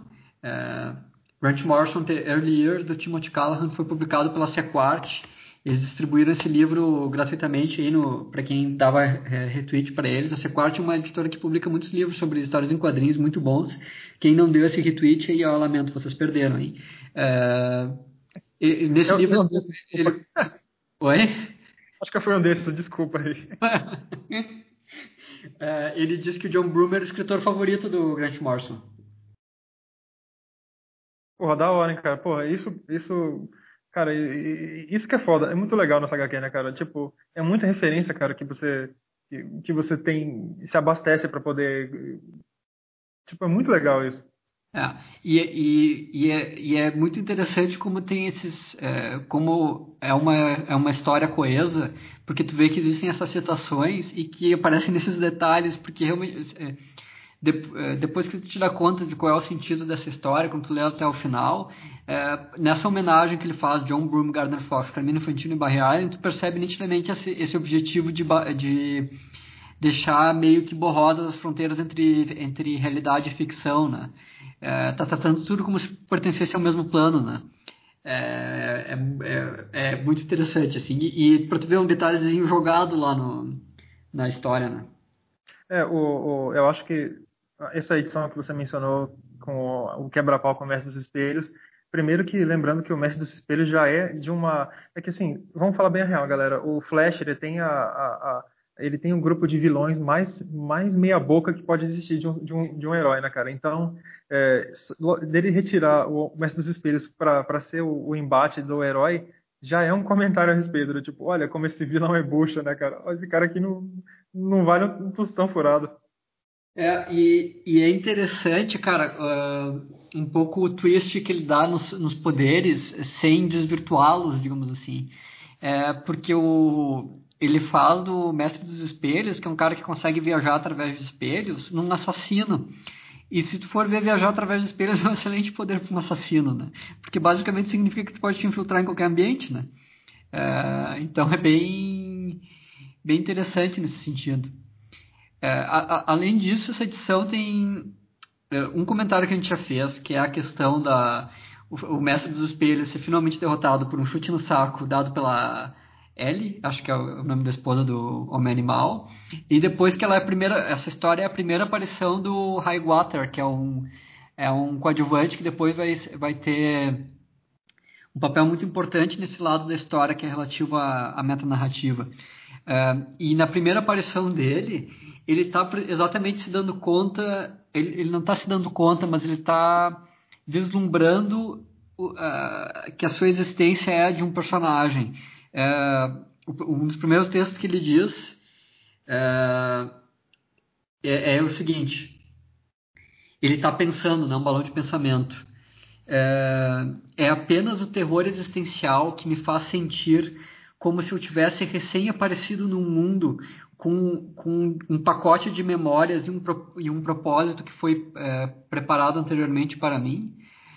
É, no caso, ele está descrevendo exatamente a situação dele, né? Ele está aparecendo pela primeira vez numa história que ele não conhecia e tudo que ele sabe sobre ele mesmo é uma coisa que foi inventada e que nunca tinha aparecido num gibi, né? Então Sim. é bem... Já fica bem simulado esse, é, esse, esse caráter metanarrativo aí. Ah, sim. É, chegando aqui a, a, nona edição, né? Nona edição. É, diga. Nona edição agora, né? Isso aí. É, é, deixa eu só. Ah, sim, a nona edição é a, é a que vão, vai o pessoal da Liga da Justiça lá é, arrumar o, o, os estragos da, da casa do, do homem animal. Ah, isso, é um outro, uma, uma outra coisa que começa a aparecer nessas histórias, que o homem animal ele consegue fazer parte da Liga da Justiça Europa. E o Gibi apresenta isso como se fosse meio que um trabalho. É, tu ganha uma linha de crédito, tu ganha um sistema de transporte, tu ganha um cartão corporativo, é, e nesse caso ele, eles ganham um, um, sistema de defesa para casa para evitar que outros supervilões invadam, que nem o Mestre dos Espelhos na edição anterior. E, e quem instala esse sistema de defesa são os, os funcionários contratados meio inefetivos, assim. É, é um terceirizado, né, da firma. Exatamente. Pô, até aí tem esses caras esses cara bucha, né? Exatamente. Os meia boca, né? Nem no mundo fictício a gente chama de meia boca. Esses caras são muito blue collar, né? É, e, no, e no, também uma história que faz um comentário sobre a inefetividade do homem animal como um herói, porque um, uma subtrama que tem nela é que o filho do homem animal ele é vítima de bullying na escola. Uns guri roubam a, a bicicleta dele, né? E aí o, ele conta isso pro pai, o pai fica naquela, não tem muito o que fazer, mas quem tá lá é o, é o Martin Manhunter, né? O, é, isso, achei, isso, que eu achei legal, Vicente, que uh, acho que desde o começo do, do, do arco de histórias, é, foi estabelecido que o homem animal ele negligencia a família dele, né? Sim. É, ele tem um, um, idealismo meio abstrato, né? Ele, ele se preocupa com as coisas no grande plano, mas não com as coisas no pequeno plano. Pequeno nesse sentido, porque é uma ele está preocupado com salvar os animais do planeta, enquanto que a família dele tem problemas. Isso na primeira história parece muito bem, porque ele está lá preocupado em ser um super-herói para o laboratório, enquanto que a esposa dele está sendo é, vítima de um crime quase sendo estuprado, né? É, o, esse filho dele, por exemplo, o homem animal negligencia esse moleque o arco de histórias inteirinho, né, cara? Tipo, toda vez que ele vai que ele, que ele chega para fazer alguma coisa, tem uma relação de pai e filho, o homem animal ele sempre ele sempre joga um daqueles daqueles clichês, né? Tipo, algum jargão e, e, e vai para ação, né? Eu acho que isso que é uma, mais uma nuance foda que o Morrison colocou na história, né? Sim. É bem interessante. E o e daí até no final da história, porque quem salva, quem ajuda o guri é o, é o detetive marciano lá. É, e o filho olha pro pai e diz: é, Por que, que tu não consegue ter um superpoder de verdade, né? então o homem, o homem animal olha, ele termina a história na capa da gaita. E, o, e, e, na, e na subtrama também do, do Highwater lá tem um negócio que ele encontra ele encontra uma pista dentro do através do espelho da do Alice no País das Maravilhas, né? O livro do Lewis Carroll, no caso.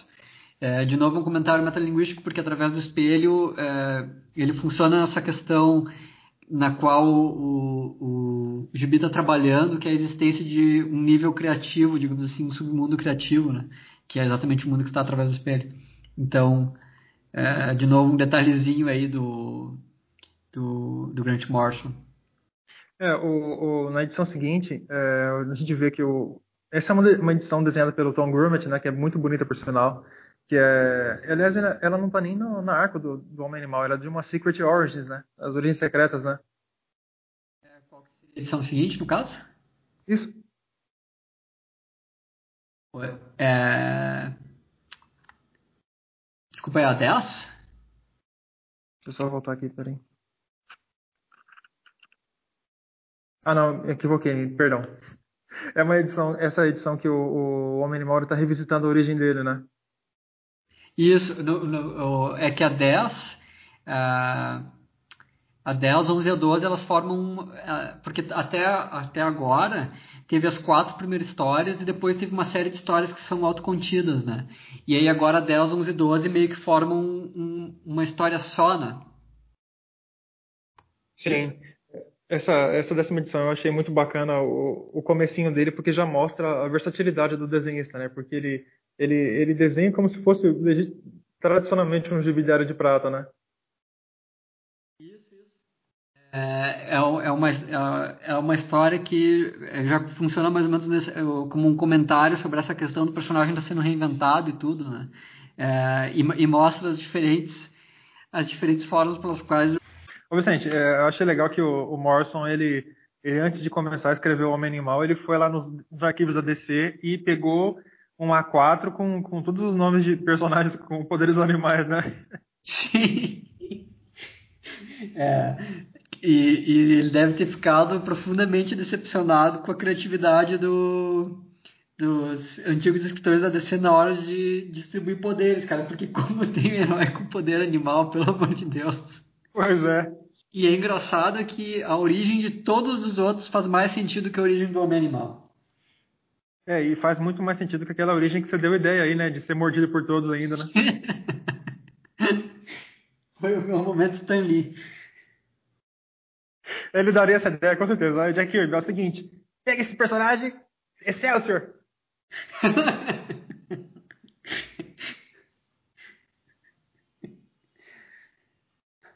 Porra, Stanley, mas como é que ele vai ser mordido por uma lontra radioativa? Pra que, que serve essa bosta? Foda-se, põe aí. Fala físico, vem aí. Ai, ai. É, enfim, outra, a, outra questão que tem nessa edição 10 é a história que ele vai lá impedir a caçada da raposa, né? Sim, muito legal. É, mas a gente vamos falar um pouquinho da Vixen, né, cara? Que é o nosso personagem mais um personagem animalesco aí. Beleza. É, é, agora uma personagem animalesca com poderes totêmicos, né? É, ela tem uma espécie de amuleto, sei lá, que garante para ela os poderes que o, que o homem animal tem, porque existe aí uma variedade de. Esse, esse negócio de conseguir imitar animal tem tem totem, tem nave alienígena, tem tudo que tem tudo que dá aí na face da Terra. Oh, e, e, é legal que, tipo assim, é, eu conheço a Vixen dessa história e da, da, do desenho da Liga da Justiça, que o Bruce Timm fazia. E, cara, você lembra como é que ela era naquele desenho, né, cara? Não, até não lembro, cara, pra ser sincero. Eu conheço ela dessa história e eu tinha a impressão que ela participou do Esquadrão Suicida também, não participou? Pô, deve ter participado, porque ela era cabide de emprego de todo herói bosta do DC, mas com certeza. É, outra coisa também, Vicente, que o, o Bruce Timm desenhava ela como uma femme fatale, tá ligado? Toda daquele jeito deles tem, sabe? Sim, Sim o, o Bruce Timm basicamente tem um, um, modo de ser na vida que é o modo tarado, né? Sim. Até vou, vou, não vou, vou me ater aqui à, à história e deixar esses comentários para posteriori. É, é, legal que o Homem Animal ele, ele, ele, ele salva a raposa do, do, do, do da, da, caça raposa e ele encontra uns, uns tipos bem esquisitos aqui, né? Defensores dos animais, né? Sim, é, com o, com o avançar das histórias, o Grant Morrison vai, ele começa a tratar essa questão da defesa da causa animal com um aspecto mais ambíguo, né? E aqui o que ele faz é, é dar esse aspecto de riponga para os caras, né? É, o, o, aqui a gente percebe que o, o homem animal ele, ele tem muito pouco vocação para ganhar grana, né? Ele tem mais vocação para ser para ser para ser tipo o macaco hidráulico da galera, né? Porque ele tipo sempre ele recebe um e-mail de alguém de alguém lá dos Cafundó para ir lá ajudar e tipo ele vai lá tal. Enquanto isso a família dele tá lá na Pindaíba, né? Sim. É, e, e, não deixa de ser engraçado que nessa história ele de fato consegue salvar uma raposa, né? Que é meio que um. Depois de dez edições nas quais, nas quais tudo que ele fez foi não fazer nada, é, finalmente ele encontra um, um, um, problema que está dentro da escala de poderes dele. Na primeira edição, ele tira um gatinho de uma árvore nessa segunda ele salva a, a quantidade total de uma raposa. Ponto, pronto para ele. Ô, Vicente, é, eu acho legal que o, o aqui a, a, a, esposa do homem animal ela é retratada como uma pessoa, como uma, como uma personalidade bem forte, assim, e tal. Ela é bem decidida e, e, e, é legal como a amiga dela, que é a vizinha dela, ela tenta a todo momento é, tenta fazer com que ela sinta ciúmes do homem animal, né? Só que ela é tão, ela é tão ciente da, ela é tão consciente da, da, da das coisas que ela não consegue chegar a esse ponto, né? Sim, é, e é engraçado porque essa vizinha dela, tem, a história ela realmente tem essa preocupação em, ser, em, em construir uma ambientação suburbana crível, né? É, no, no, caso, a, a, casa do onde é que o Grant Morrison, o Grant Morrison não, o Homem Animal mora, é, é, é para ser uma casa de vida comum, assim. Uh, e uma das coisas que eles fazem é essa questão da, dos vizinhos, estabelecer esses vizinhos que são meio que umas caricaturas de pessoas reais. Então tem essa vizinha que ela é extremamente é, fútil e ela é, é a autêntica trophy wife, né? É, porque o, o marido dela é meio que um falcatrua e ela até acho que numa das primeiras edições ela comenta ah, ele consegue convencer qualquer um a fazer qualquer coisa, foi assim que a gente casou. É, então ela, ela tem essa, ela tem um pouco de ressentimento em relação à, esposa do homem animal, porque a esposa do homem animal é uma pessoa que se impõe. Ela não, ela não é exatamente uma trophy wife, né? Não é um bibelô lá que fica assistindo pacificamente o, o, o homem animal passar o xalalá nela. Muito pelo contrário, ela vê através do xalalá do homem animal com uma clareza incrível, né? Não, e, e, e, ela, na verdade, Vicente, ela se comporta muito mais como mãe do homem animal, né? Caralho, tem que ficar com esse bosta aqui. É, eu até diria que o, quem deviam ter convidado para participar da Liga da Justiça Europa era ela, né? com certeza. Teria sido muito mais lucrativo. Ô, Vicente, o, essa, a, quando a gente quando o High Walter ele é de novo colocado na, na história é legal que ele vai ele está visitando o Zilo Arkham tal e é legal que o Chapereiro Louco aqui é, descreve para os nossos eleitores o que, que ele fala aqui? É, é, aqui que ele faz o comentário sobre o ah isso aí. É, é que o, o, ele encontra o, o pirata psíquico né? E é até engraçado o jeito que o cara desenha a cela do pirata psíquico porque é, ela parece um, um desenho que está se tornando mais é, infantilizado porque tem aquela aquela lâmpada que é desenhada bem como uma criança desenharia uma lâmpada, né? E aí tem uma mosca que deixa um rastro com umas linhazinhas assim. E o, e o Pirata Psíquico, claro, no final do Crise nas Infinitas Terras, ele é o único personagem da DC que sabe que a Crise nas Infinitas Terras aconteceu. É, ou exatamente como ela aconteceu. E aí vai o Highwater lá, uh, seguindo a dica que ele seguiu, no, que ele encontrou no, uh, através do espelho, e ele vai encontrar o pirata psíquico. E a primeira coisa que o pirata psíquico dele é, diz é se o Wolfman deu para ele o nome é, dele que ele deveria encontrar no Asilo Arkham. É, e, e, é um diálogo muito bem sacado porque tu pode ler isso tanto como o, o, o lobisomem, o Wolfman, é, e, e, faria sentido pelo fato do pirata psíquico estar tá com uma camisa de força numa cela acolchoada, quanto, quanto que é o caso, né? É uma referência literal ao Marv Wolfman, que é o escritor do Crise nas Infinitas, Infinitas Terras, né? É, então ele está demonstrando uma ciência sobre o, o, fato dele ser um personagem de uma história em quadrinhos que se envolveu num evento chamado Crise nas Infinitas Terras, que foi escrito por um cara chamado Wolfman. Né? É, o, o, eu acho que da, da, da segunda metade para frente da, do arco do Homem Animal, eu acho que cada vez mais a, a, o peso da continuidade é trabalhado na, na, nas histórias, né, cara? Porque é. o, o Pirata Psíquico ele tem esse lance de estar tá ciente de que vários e vários mundos foram, foram, foram assassinados para poder gestar o mundo em que ele está agora. E, e a gente viu no final da crise que ele enlouquece, porque ele tem porque toda a dor sentida por essas, por essas mortes acabaram, acabaram reverberando na, na existência dele, né, cara? E ele, sim, encarna com perfeição a, a, o quão trágico é, é a, a, vida de um personagem de uma história em quadrinhos, né? Sim, é, e, e, também nessas, nessas histórias aqui, Depois tem mais umas edições que elas não são propriamente fill-ins, mas elas são edições autocontidas. É, mas enfim, nessas três aqui, que seria 10, 11 a 12, que formam mais ou menos uma história só, é que parece que o, o gibi entra na trama que vai ser a trama vai até o final, entendeu? É, aqui é, essa história ela tem consequências mais explícitas a partir de agora. Por exemplo, essa investigação do Highwater ela começa a aparecer em todas as edições e vai te levando até a revelação final, né? Enquanto que as outras pareciam tinham muito mais histórias que eram tipo contos assim, né?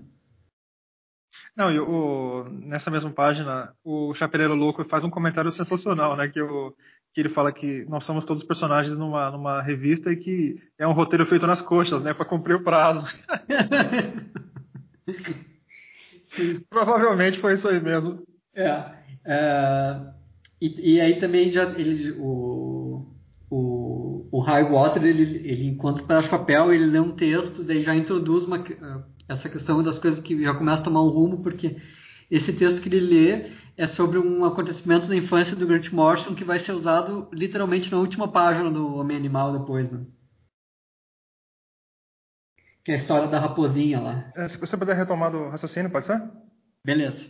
Uh, aí tem, nessa página tem essa questão do comentário que tu falou da história ser escrita nas coxas, e aí o, o Harry Potter encontra uma folha de papel é, que apresenta pela primeira vez o Grant Morrison como um personagem da história, ainda, ainda que tu não saiba que ele é o Grant Morrison, e é introduzindo um assunto que ele vai retomar literalmente na última página do, do Homem Animal dele. E no verso dessa folha até tem uma página de uma história em quadrinhos, que, que é exatamente a história em quadrinhos que a gente está lendo. Né? Então já dá para ver que o, o Homem Animal aqui entrou no plano metalinguístico com os dois pés. Né? É, essa, essa, esse trechinho aqui poderia muito bem se encaixar em algum episódio da Além da Imaginação, né? Poderia. Ô, mestre, o, aqui quando o homem animal ele retorna para a casa dele, nós percebemos que existe, que tem um elemento um pouco estranho aqui, que o cachorro do homem animal ele, ele, ele fica abismado quando ele vê o cortador de grama se mexendo. É, nós começamos a, a, a, a, nos ambientar com a presença de uma, de uma criatura misteriosa que anda rondando a casa do homem animal, né? Isso, a, casa começa a parecer assombrada, né? É, e, e, de novo, é que nem eu comentei que isso mostra que o Grant Morrison tinha colocado já um horizonte concreto na mente, né? Essa história começou a, deixar de ser uma, uma coletânea de contos que fazem alusões a um determinado assunto para ser é, uma história que inicia uma trama que vai chegar em determinado lugar. É assim. É, a gente vê que tem um, um quebra-pau na casa do Bud, né? Que mais uma vez ele consegue ser inepto e, e, e, deixa a esposa dele ser, ser agredida. Só que o final dessa, desse embate aqui com esses monstros é, totêmicos aqui é que ele desaparece do nada, né? Como que se um desenhista tivesse parado de desenhar ele. Sim. É, uh isso, deixa eu só uma coisa aqui. É, que o, na verdade, o homem animal está preso lá no, no, numa, numa prisão dentro do, lá na África, né? Que é onde é que ele vai ter os poderes dele restaurados e tal. E, e aí realmente começa a ter essa questão de serem uns, uns vilões mais abstratos. Ah, não, na verdade é na casa dele, não falei bobagem? Eu acho legal esse, esse mini arco que começa a ser montado do, desses dois aliens amarelos aqui, né? Porque eles estão presentes na origem do Homem Animal lá dos anos 60, né, cara? Isso, eles são personagens bastante da de prata, assim, né? É, esse estilo, essa roupa e tal. Nas próximas edições, é, principalmente na próxima edição, acho que é a 11, que eles começam, é, porque no final da 10 eles aparecem pela primeira vez. É, mas na 11 eles começam a, eles, eles são apresentados meio de novo como um stand-in para o próprio Grant Morrison, porque eles eles pensam no, no Homem Animal meio que como um personagem, né? Eles estão meio que criando uma origem para ele, tentando é, eliminar as, as incoerências cronológicas que tinham aparecido na história até então, que é mais ou menos o trabalho que o Grant Morrison foi contratado para fazer, né? Sim. É, o, o, o Homem Animal, ele, tipo, como, como a existência dele foi apagada devido à crise é, e uma nova, uma nova persona foi criada, é, os aliens estão tentando compreender de que modo se deu isso, né, cara? O, qual evento cataclísmico, é, é tipo, é, bagunçou a cronologia do homem animal, né? É, e como se fosse trabalho deles meio que arrumar isso aí, né? Precisamos eliminar as inconsistências. É muito bom isso aqui, cara.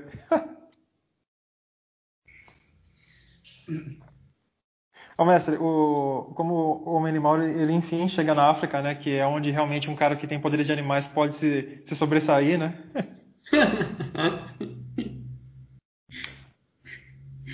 e ele chega com a ajuda da nossa amiga Vixen, que então já são dois que podem se sobressair, né? Essa, é, nessa história da Onze tem um negócio engraçado que é que ele absorve os poderes, ele, o, nessas histórias, o homem animal está com os poderes dele bagunçados, né? Por causa dos acontecimentos que aconteceram em edições anteriores. E isso é uma das coisas que esses alienígenas estão tentando arrumar, ver qual é o problema que aconteceu para que ele ele estivesse bagunçado. Isso é até objeto de um diálogo dele com o detetive mar marciano lá na edição 9, que o, o, o ele meio que explica pro Ajax que ele está sem os poderes, e aí o cara diz assim, não, mas tu é uma figura importante, não vamos te demitir, uma coisa assim. Uh, e aí ele uh, ele está meio que incorporando as coisas, os poderes de uma forma meio que aleatória, assim.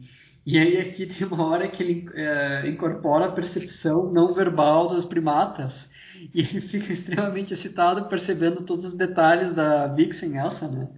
É, de um jeito extremamente erótico, assim. É, é bem engraçado. É, de novo, é meio que uma piadinha sobre essa questão de do absurdo intrínseco desse conjunto de superpoderes que consiste em absorver é, poderes dos animais, exatamente o que é o poder de um animal, né? É, e outra coisa que mostra também é como em mais uma, uma, uma dimensão da vida do Bud, ele é inepto também, né? Até como um conquistador, né? Exatamente.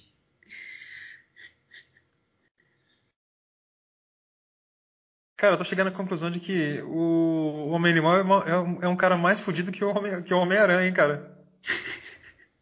Sim, é, até, até vou te dizer que naquele sentido que eu tava comentando antes do Northrop Fry, ele dá muito essa impressão de que tu tá olhando para ele de cima para baixo, né? É, tu, tu percebe todos os aspectos ridículos que ele tem, né? É, o Vicente, eu achei muito legal é, esse personagem que é todo branco, né, cara? Eu achei muito legal o, o, é, o modo como ele é introduzido, né? Toda a história, a história que, o background da história, né? É, é, é, é, meio que uma dessas combinações de pegar uma coisa extremamente ridícula da Era de Prata e colocar num outro contexto, porque se não me engano tem um, é, tem um subtexto aí de que seria uma, estaria acontecendo uma guerra civil nesse país africano, né? É, e ao mesmo tempo esse personagem ele tem essa aparência tão ridícula assim, né? É... De novo, esse comentário que o, o Grant Morrison gosta de fazer é na forma que ele usa personagens da Era de Prata, é, como o próprio Homem Animal, enfim. É, é bem. É bem interessante. É, o, a, acho que a, a 12 edição tem, na minha opinião, a melhor capa de todas, né, cara? Que são esses são esses vários homens animais, é, um questionando o outro, né? Sim, é, é muito engraçado e tem alguns que estão meio que numa posição repetida, como se eles tivessem copiado e colado, assim, né? E no, e no título tem o, o A arriscado para ser Animal Man. É, e, e, de novo, tem ele usando os poderes, é, essa, essa questão de ter poderes animais de um jeito que seria típico da Era de Prata, porque eh, o, o, que, tá, o, o, que, acontece é que para se livrar da prisão na qual eles estão, ele, ele capta os poderes de multiplicação de uma bactéria, o que é uma explicação uh, pseudocientífica muito Era de Prata. Assim. Até na, uma, uma, outra explicação que tem mais ou menos nesse sentido é, no, é nas primeiras edições, uh, na, na, lá na naquelas primeiras quatro edições, que o Bonabist ele tem uma doença lá contagiosa e tal, muito propícia para os momentos atuais, inclusive. E ele, é, ele meio que ensina as células brancas do, do Bonabist a, se, a fazerem a cura, absorvendo os poderes de não sei o que. De novo, uma explicação assim pseudocientífica que é, na real só é papo furado, mas que dá esse versinho científico e para contar uma coisa que é meio que maluca, né? Que é exatamente o que acontecia na Era de Prata. É, o, acho muito legal do que o Morrison ele não está preocupado em nenhum momento de fornecer é, respaldo científico, né? Tipo, ele tasca na, na, na, cara e pronto. Você tem que aceitar porque você é o leitor e eu sou o artista, né? É, e que é, é, na verdade, ele está usando a ciência como mágica, né? É como se ciência fosse uma resposta mágica para tudo. E era exatamente isso que os caras faziam na Era de Prata, porque eles substituíram magia por ciência, mas eles não substituíram na, na questão da lógica, entende? É, porque se for ver, é tão absurdo tu dizer que uma aranha radioativa te picava te dá superpoderes, quando dizer que tu vai encontrar uma lâmpada mágica de um gênio, entende? É, só que no, na segunda explicação tu colocou ali o selinho isto é ciência, né? Ô Vicente, o, no, quase concluindo aqui esse, esse pequeno arco, o homem animal ele é confrontado com esses amarelos e os aliens, eles, é, eles explicam para o homem animal que tudo que ele conhecia sobre a origem dele é uma mentira, né? Que na verdade ele não, ele não captou nem, ele não, ele não, é, digamos assim, ele não absorve os poderes dos animais. Ele tem contato com um campo na qual todos os animais eles estão inseridos, né? É, é, se eu não me engano, eu não sei se é nessa edição ou numa seguinte, eles fazem meio que uma associação dizendo que esse campo seria uma forma de mundo, mundo das ideias platônico, que é com isso que ele tem contato.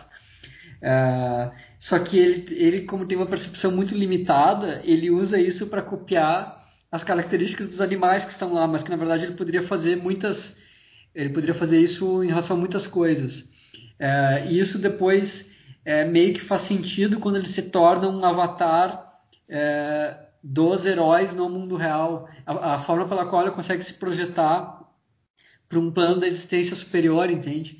É como se ele, é como se uh, ele, é como se ele pudesse entrar em contato com o Grant Morrison porque ele entendeu uma nova utilidade é, de ter uma conexão com esse campo que seria um campo parecido com o mundo das ideias, entende?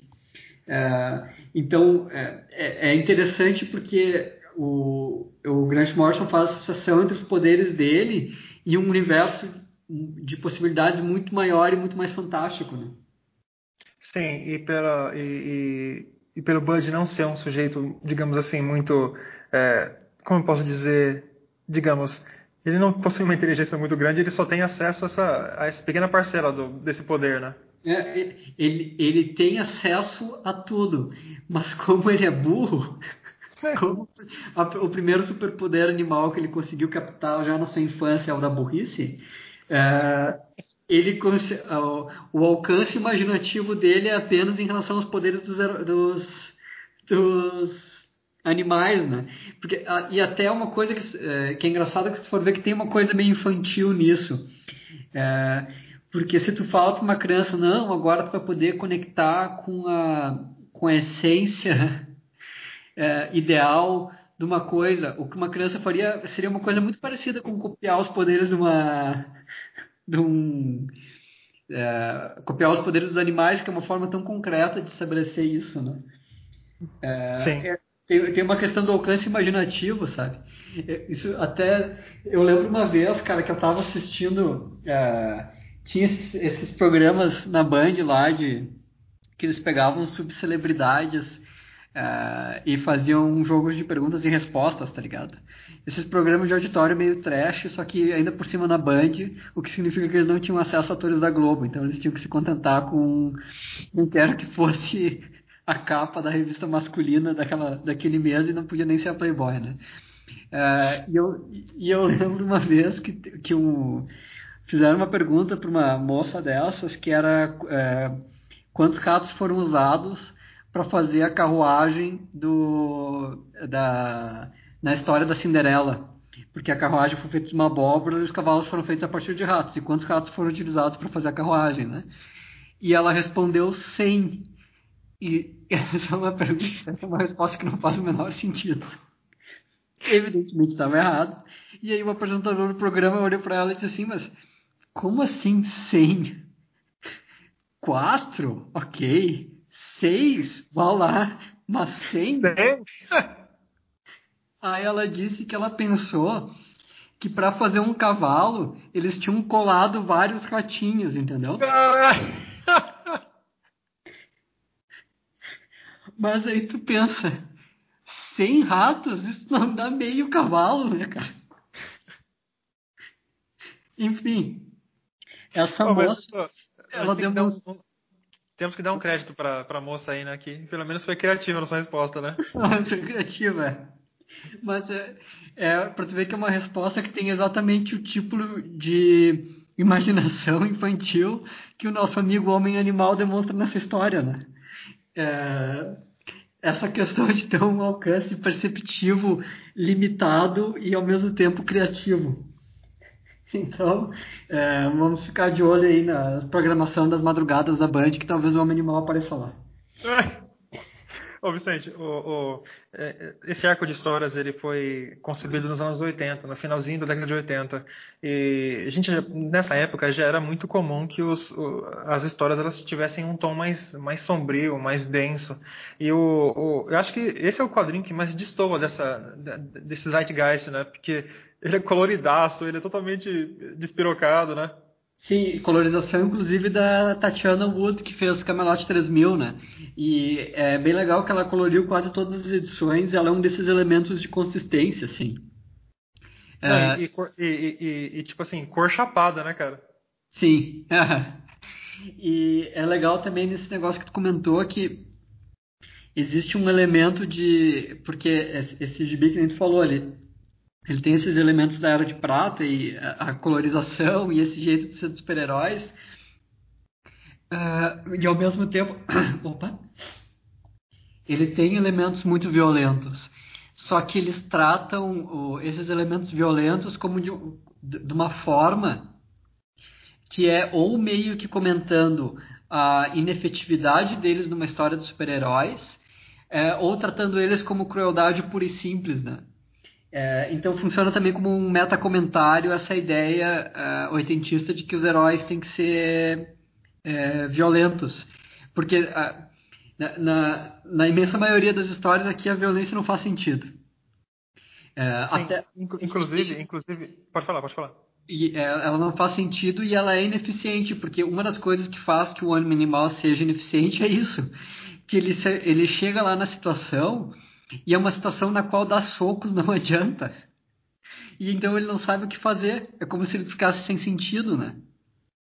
Não, e sem contar, Vicente, por exemplo, é, quando eles estão nesse enfrentamento com, com, com, com o vilão, é, o, os aliens eles simplesmente desaparecem com o vilão porque eles consideram ele só uma, um, uma escada para a história avançar, né? Tipo, agora que você já não é mais importante, pode ir embora. E simplesmente ele é deixado de existir, né, cara?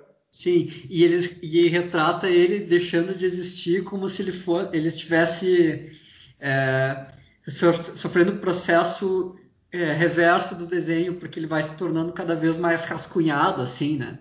É, até no segundo quadrinho aparecem já as linhas do letrista e tudo. É, é. então tem essa questão de ele estar tá sendo excluído da história, né?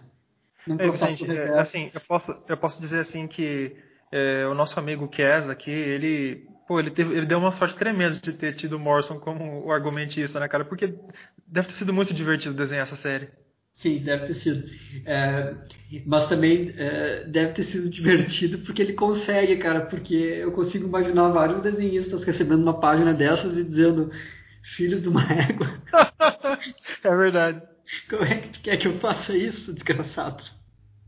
É, mas se bem que a, gente, a gente tem esse conhecimento que o Morrison ele não é um cara que que gosta de, de, de dar o calhamaço pro, pro desenhista estudar igual o Alan Moore, né? Ele deixa pro cara fazer muita coisa, né? É, é verdade. É um processo mais colaborativo, né? Quem seria um quem seria um desenhista fantástico para essa série, sem querer menosprezar o nosso grande amigo Chaz aí, é o David Mazzucchelli, né, cara? Porque o, o Mazzucchelli, ele não só tem um, um traço que é muito, muito versátil, esse sim que consegue desenhar consegue desenhar cartoon, consegue desenhar realismo, consegue desenhar. Sei lá, cara. O, cara consegue desenhar no estilo que tu quiser, né, meu? É, e ao mesmo tempo ele tem frequentemente. É, frequentemente não, mas principalmente nos trabalhos mais autorais, enfim, essa questão meio metanarrativa, assim. É, pô, pensa lá em Asterios Polipe, que tem um jeito que ele também desenha meio rascunhado, e a forma que ele retrata a mulher e o cara, através do estilo do desenho e tal. Nossa senhora, num gibi que nem homem animal ele ia fazer miséria. Ah, sim, sim. Mas é, eu acho que é, o nosso amigo Kes aqui, ele conseguiu cumprir bem o, o, o papel. Conseguiu, conseguiu cumprir muito bem. Com louvor, inclusive. Vicente, a, é o, a 13 terceira edição, que é o, o Fera Boana reaparece, eu gosto muito dessa edição, cara, porque, é, bom, meus queridos ouvintes, eu tenho 35 anos, tá? Então eu cresci quando ainda existia o apartheid, tá? É, e é muito, eu acho essa história muito bacana, cara, porque ela tem uma, uma pegada, apesar de ser uma, uma história bem política, ela também é uma história que, que, que demanda um heroísmo muito superior, né, cara? Sim, é, essa história é uma é, das histórias que tem no gibi que tem essa pegada mais é, explicitamente como um sociocomentário, né?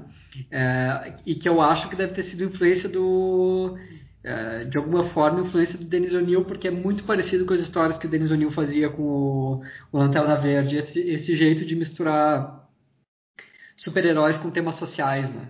Uh, e aqui, que nem tu falou, ele está fazendo com o, com o Apartheid. Tem toda uma. Uh, tem toda uma questão do, da Ferabuana uh, transferir né, a sua posição, porque a, a Ferabuana, na verdade, ele é um, ele é um herói meio que uh, simbólico, né? Tanto que existe uma associação dele com o Kilimanjaro, né? Uh, e aqui ele está passando o, o papel para um, uma pessoa que é da África, não é um branco que chegou na África, né? E é até engraçado que o, o cara que se transforma o novo, no, novo Ferabuano, ele diz assim, é, esse, esse nome de imperialista branco temos que trocar. Não, e o, o, o legal é que assim, o, o, o Ferabuano é retratado na, na história como uma figura anacrônica, né? ele já é uma relíquia de tempos passados, né? E tipo, o, digamos assim, que a história ela, ela, ela se apresenta como que os novos tempos demandam um novo Ferabuana, né? Um, novo tipo de herói para essa, essa geração. Isso aí, exatamente. É. E, e tem essa questão, uh, porque o, o, o, novo, o novo Ferabuana, uh, ele é um africano, mas ele não é, ele não é um, um, um primitivo, digamos assim. É, porque poderia, se poderia ter reproduzido a mesma lógica, é, é, simplesmente fazendo, fazendo ele negro, e na verdade estaria fazendo uma história que padece dos mesmos vícios, né? É, e eles fazem dele meio que esse. Eu não sei agora exatamente se ele é um jornalista ou não, mas toda a moral da história dele é que ele tirou determinadas fotos que seriam constrangedoras para o regime do apartheid e ele está tentando fazer isso chegar nas mãos de um jornalista, né? Então tu vê que tem toda uma pegada nessa história que, é, que se tu fosse contar essa história desde o ponto de vista das histórias dos anos 30, tu não faria ela assim, né? Tu faria essa história não ser ambientada no ambiente urbano, tu faria ela ser ambientada na selva, né? É, então tem esse, esse aspecto de renovação generacional também nisso.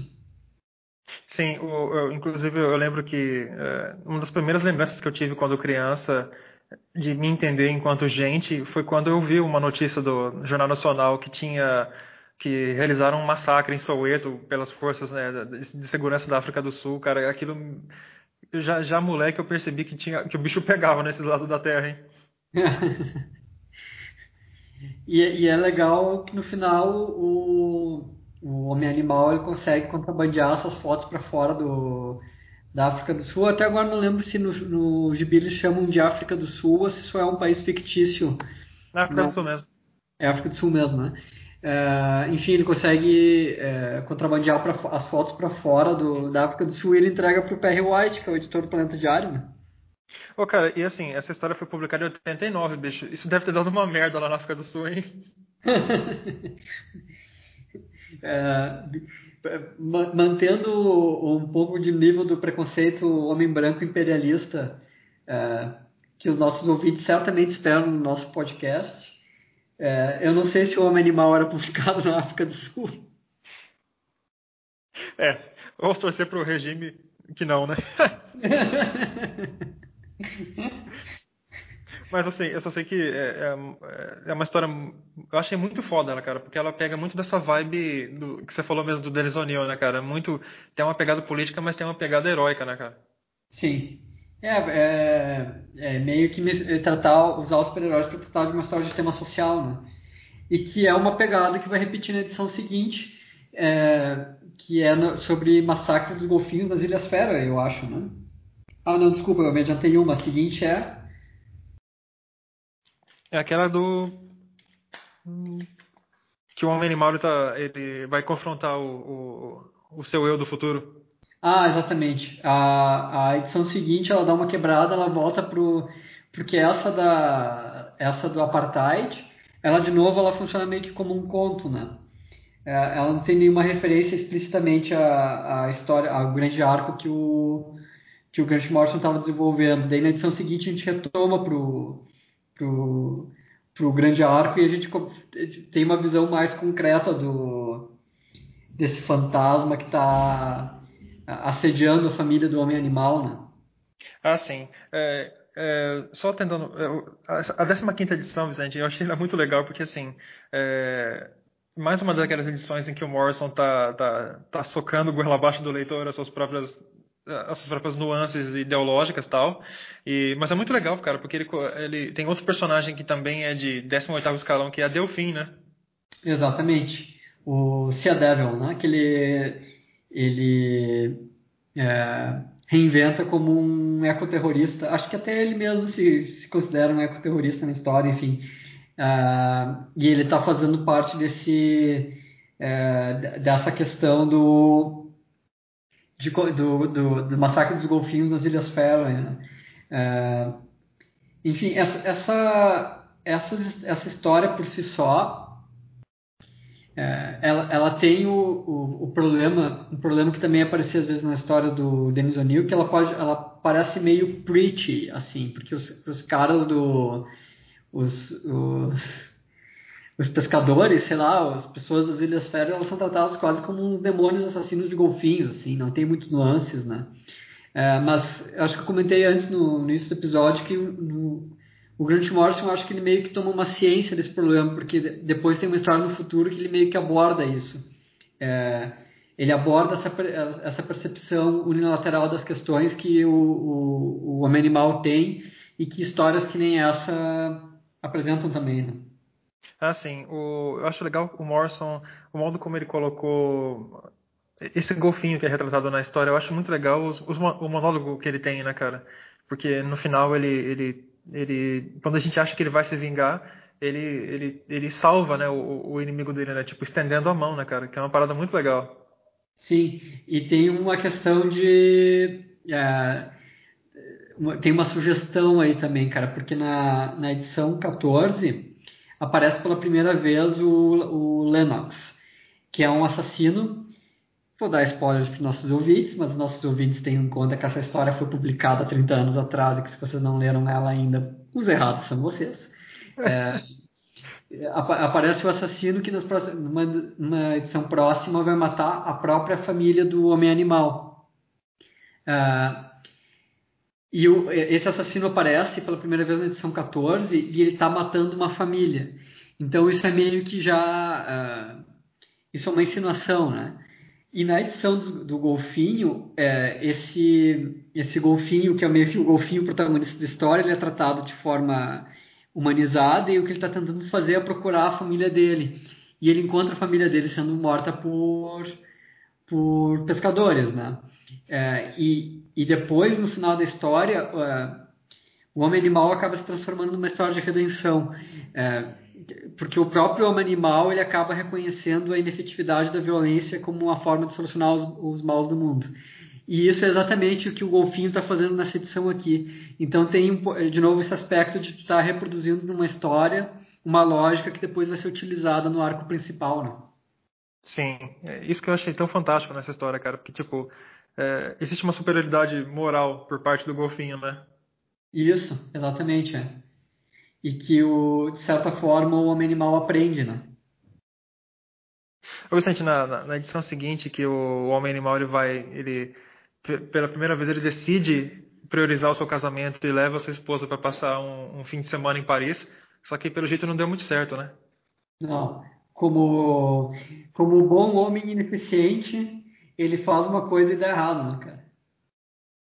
Uh, ele, ele vai para Paris e, e, eles são apresentados por esse vilão aqui que eu nem sei. É, é, o, em inglês o nome dele é Time Commander, mas é de novo um personagem adoravelmente da Era de Prata, assim, né?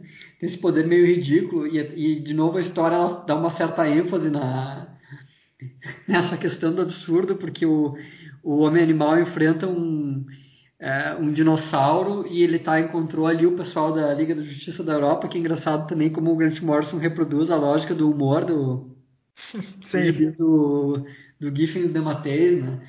E aí tem o, o Homem Elástico, não é Homem Elástico, como é que é em português o nome dele, o Elongated Man?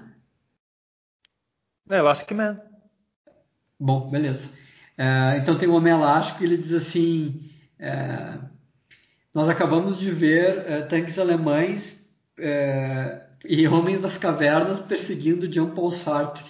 A Revolução Francesa está acontecendo na próxima esquina. É um, é um comentário muito era de prata absurdo, tanto nessa questão de tipo homens nas cavernas, tá ligado? Uma coisa que apareceria muito numa história da era de prata sobre viagem no tempo, né? Vicente, essa, essa, história também ela, é, ela tem esse lance aqui do, de como do uso da violência como recurso heróico, né?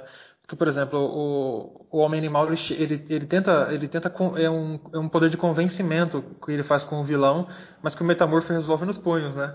É, é, essa é uma das histórias que eu acho que isso fica mais marcado, assim, essa, a, essa questão do, da ineficiência do no homem animal, é, ela, ela até meio que dá uma redimensão para as histórias anteriores nas quais ele, ele se apresentou ineficiente. É, por exemplo, na história que a gente acabou até não comentando do, do Red Mask lá, é, ele encontra o Red Mask, ele convence ele a não se suicidar, e aí ele tem que resolver o problema dos robôs que saíram do controle, enquanto ele faz isso, o Red Mask se suicida. É, se, se for ver, o que essa história nos mostra é que ele estava tentando procurar uma utilidade para os poderes dele, que no caso eram matar aqueles robôs é, que eram completamente ineficientes e inúteis, né? É, enquanto que ele deveria ter enfrentado o supervilão, só que para enfrentar o supervilão ele não poderia fazer nada em relação à violência, porque o problema do supervilão não era, não era o problema de trocar socos, né? É, e até aquela história, também esqueci de comentar naquele momento, que ela tem uma referência, uma história do Spirit muito famosa, que é exatamente de um personagem que ele, ele acredita que pode voar e ele pula de um prédio e, e, e o final tem uma questão meio ambígua para saber se ele podia voar ou não, né? Então a, aqui nessa história ele aborda essa questão de, de, um, de, uma forma mais frontal, porque ele se dá conta do ele se dá conta de que o, o vilão, o, o, Time Commander ali, ele ele não é ele é maluco, só que ele não é maligno. É, ele está tentando fazer o que ele considera ser o bem, que é trazer de volta dos mortos as pessoas, é, pessoas amadas, para possibilitar que essas pessoas tenham um último encontro com a, a enfim, com a, com a, pessoa falecida e tudo, né? É, então o, o homem animal ele enxerga é, uma pureza de intenções nisso, só que ele, ele também diz assim, olha, você está tentando dar uma, uma solução muito simples para um problema muito complexo. E, e esse, é, é, isso meio que sintetiza a ideia de é, resolver essa crise com um soco na cara do, do vilão, porque de novo é uma solução muito simples para um problema muito complexo, né? É, então, então tem um pouco essa percepção do homem animal de se dar conta de que existem problemas que são mais complexos do que, as, do que aqueles que um super-herói pode realmente solucionar. Né? Sim. Pelo menos com base na troca de socos, né? É, e o, o, é legal que, como, por exemplo, o metamorfo ele parece que está no modo automático, né? Porque ele, ele, ele bate no, no, no, entre aspas, vilão e ele fala: Mas o que, que eu poderia fazer? Eu não sei. Esse é meu papel, né? Como a gente tinha falado lá atrás. Sim, é, ele diz: é, Qual é o problema? O que, que eu fiz? Eu, eu bati no cara, no, no cara mal, né? É, o que, que tu acha que eu deveria fazer? O que, que eu fiz? E é até engraçado o jeito que ele fala do o cara mal, né? o bad guy. E, e que é um cara que estava simplesmente tentando fazer com que pessoas se reunissem, é, é, pessoas que se amam se reunissem com, com com os falecidos, se eu não me engano, uma pessoa quer reencontrar seu pai, tem uma outra uma que é uma senhora, uma senhora que se casou com alguém e que esse alguém faleceu precocemente, né? Não, mas é uma história que eu acho bem bacana, cara. Bem legal mesmo. Ô Vicente, na 17 edição, é, tem uma das melhores capas também, né, cara, da, da série. Sim, o, o, olhando essa capa aqui, tu consegue entender por que, que o Brian Bollard ele só desenha capas, né, cara? Porque tá louco, meu. Olha o jeito que ele desenha esse macaco, cara. Eu espero que ele tenha 25 mil estagiários lá para ficar fazendo esses risquinhos aí. Se não, tá ok. Você pode fazer uma capa por mês que tá tudo certo, tá, tá justificado o teu trabalho. E aqui a gente vê que o, o, o Mestre dos Espelhos e o, e o Lennox, eles estão tendo... Eles estão se confrontando, porque o, aparentemente o, o Lennox ele foi chutado do trabalho de matar o Homem-Animal e o Lennox assumiu o lugar dele, né? Isso, o Mestre dos Espelhos foi chutado, né? E, e é engraçado que depois ele... É, porque aqui dá, fica meio que implícito que ele foi demitido, né? E que ele está se ressentindo em relação a isso. E depois ele ajuda o homem-animal a encontrar o Lennox e ele diz que ele está fazendo isso por altruísmo, sendo que claramente ele está fazendo isso por ressentimento, né? Sim, por raiva, né? É. E Pô, mas aqui... Fala aí. essa história aqui é a que eu acho que dá um, uma, uma nova dimensão pro uh, para aquelas histórias anteriores de uma pegada mais social, porque aqui o, o homem animal, ele, de novo, ele está ajudando. Aqui sim são mais explicitamente ecoterroristas e eles estão salvando uh, macacos de uma experiência cruel, né? Uh, só, uh, só, que o, o, esses ecoterroristas eles se revelam também vilões, porque eles, no, ao longo da história se descobre que as ações deles causaram não lembro agora se morte ou lesões em bombeiros, né? E até é engraçado a forma pela qual o Chelsea trata isso. Se for ver o, o, o líder dos ecoterroristas, ele tem um óculos que tapa o olhar dele. É como se ele fosse uma pessoa que tem a visão nublada também. É, então dá, dá esse comentário é, meio que como a violência é uma forma inefetiva de solucionar os problemas nos dois sentidos, mesmo que uma causa seja certa. Né? É assim, o, eu acho que esse, o, o, debate final que, ele, que o Homem Animal tem com aquele, com aquele político na, na TV, ele dá o tom né, do, da série, no caso. Né? É como, às vezes, o, esse lance mesmo da, das questões éticas em, em detrimento da, das ações corretas. Né? Porque o, o próprio empresário do Homem Animal, ele, ele, ele interpela ele dizendo que ele não reconhece mais o, o Bud que ele conhecia, porque agora ele só, ele só fala através de, de, de, de, de, de conceitos ideológicos, ele só fala, só fala em chavões e tal, não é mais aquela pessoa que ele conheceu, né? É, e, e, tem essa questão é, que o, o homem animal ele perde o debate, né?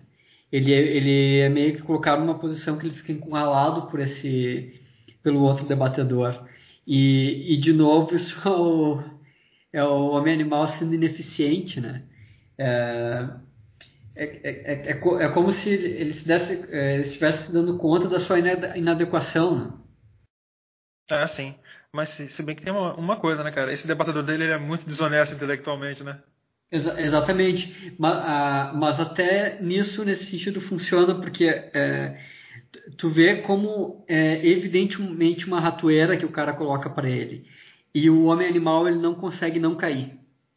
É, até no quadrinho final desse debate, o jeito que o homem animal é desenhado é como se ele estivesse meio que refletindo exatamente sobre isso, sobre a forma pela qual ele foi tão facilmente encurralado e foi empurrado por uma posição de incoerência. É, é, sem ter recursos para conseguir responder isso. E até durante o curso do debate, ele denuncia a, a, a má fé do, do outro cara. Só que é, ele, de novo, ele, ele reconhece a, a trapaça que o cara está fazendo. Ele apenas não consegue evitar cair nela, né? E, de novo, ele, acontece isso porque ele é um herói deficiente, né? Sim. Mas o, o, a conclusão desse, dessa edição é muito legal, porque pela primeira vez o, o Bud e o Highwater se encontram. E é legal como é que o Highwater é retratado aqui, porque ele tá metade do corpo desenhado e outra metade só, só rascunhado, né?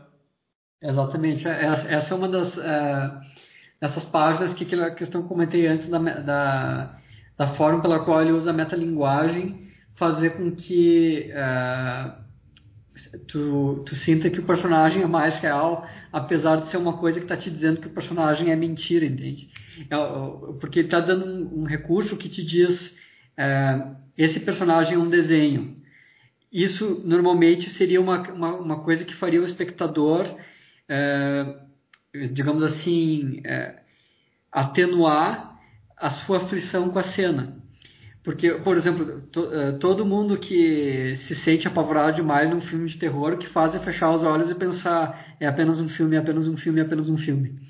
E aqui nessa história, tu perceber que é apenas um gibi faz com que tu sinta mais, sinta mais aflito ainda, porque o que faz com que esses personagens sejam reais é o fato deles serem apenas um gibi.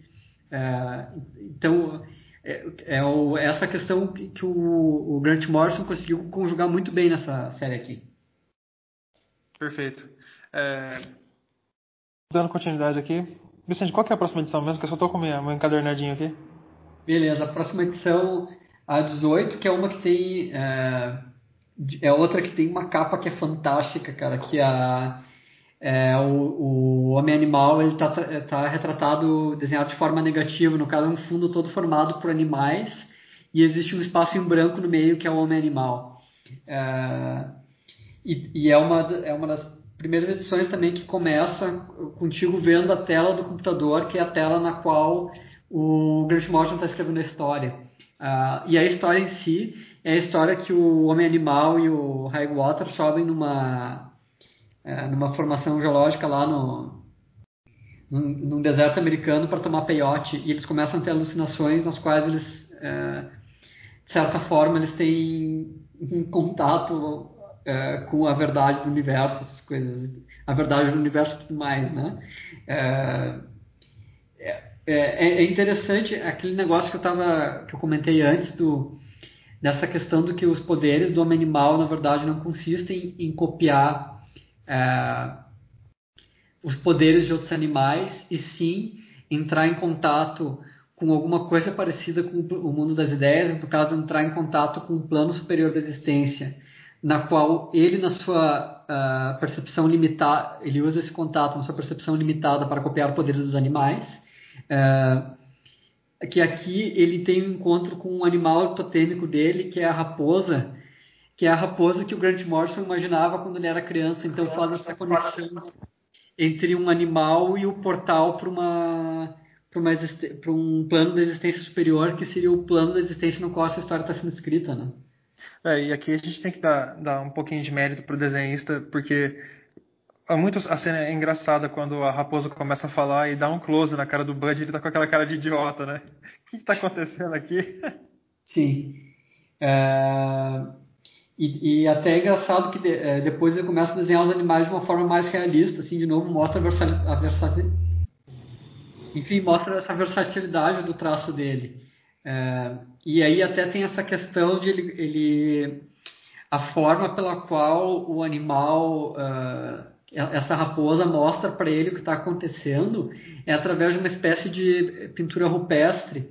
E a pintura rupestre ela tem essa questão de ser é, é, de ela ser uma, uma representação é, simbólica da realidade muito direta, porque ela, ela chega é, para os homens que fizeram as pinturas, elas têm esse caráter quase místico. Tu não consegue muito bem diferenciar o que é arte de religião.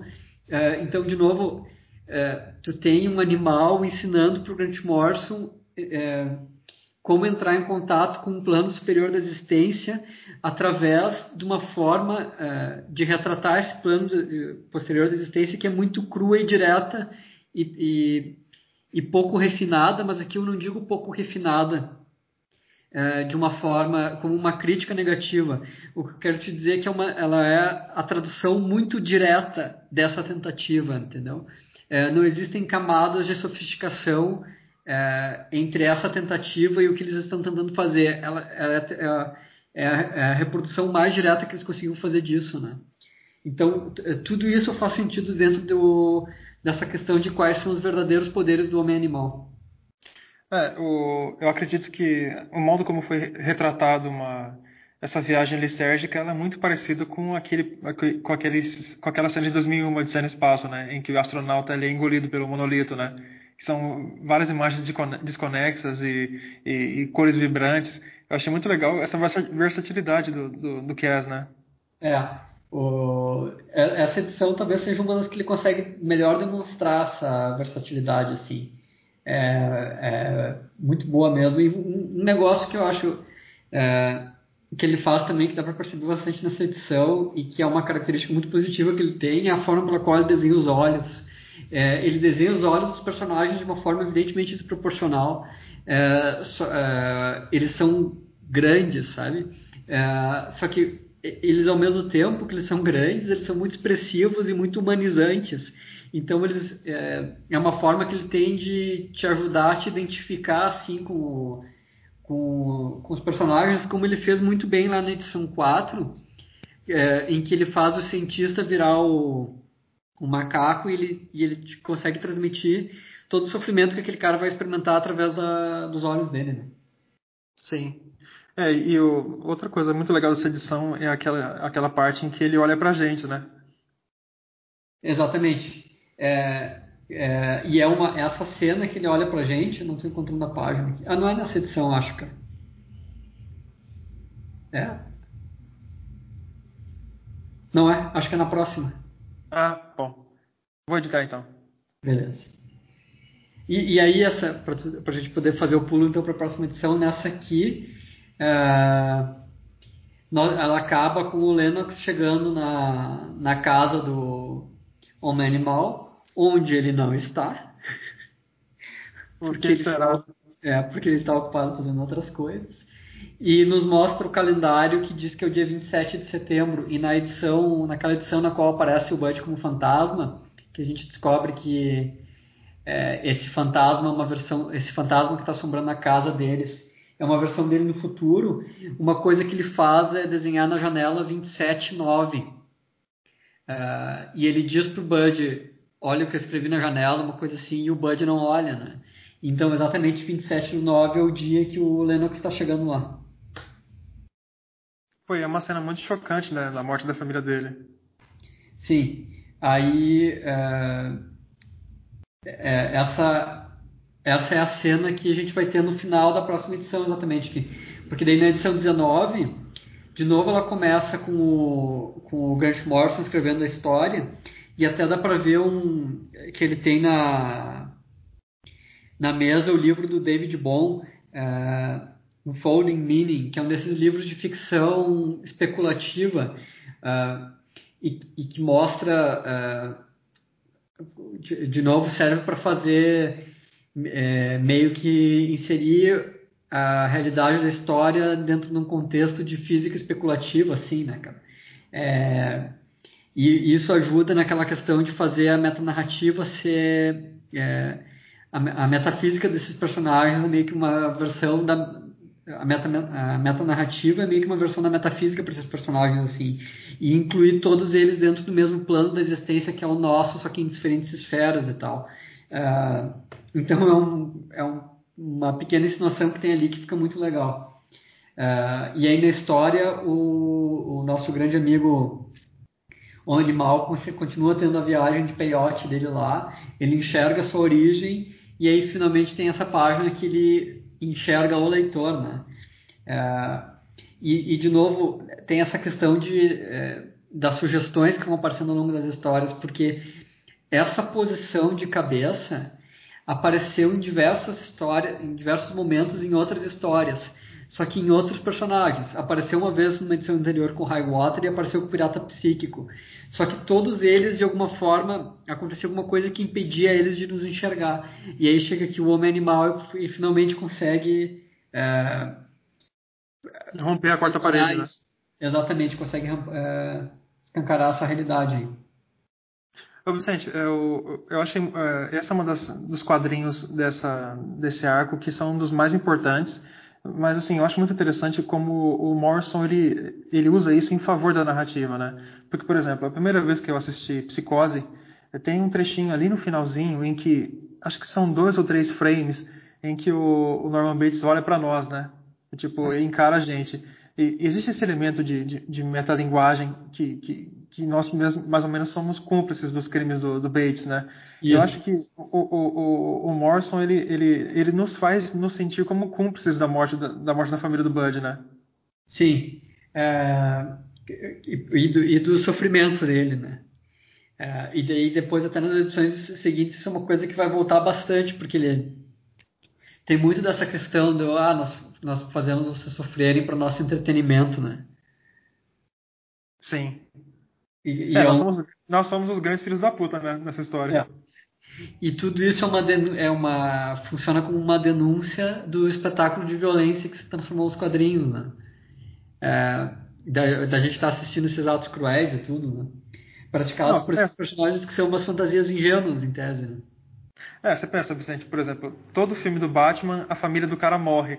Pessoal, quanta dor esse cara sente, velho. É.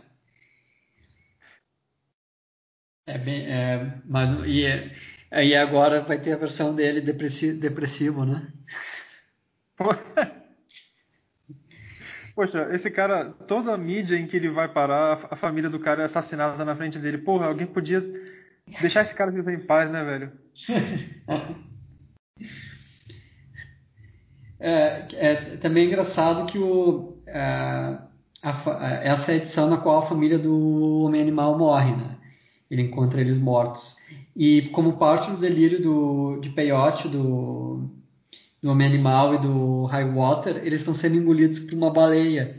Uh, e ser engolido por uma baleia é uma referência à história do, de Jonas, história bíblica, né? Uh, e essa história dentro da jornada do herói do Joseph Campbell é uma história arquetípica dessa questão da morte do herói. Porque é, ao ser engolido pela baleia, ele está sendo meio que engolido pelas trevas, digamos assim. E o parte da jornada do herói é uma morte simbólica.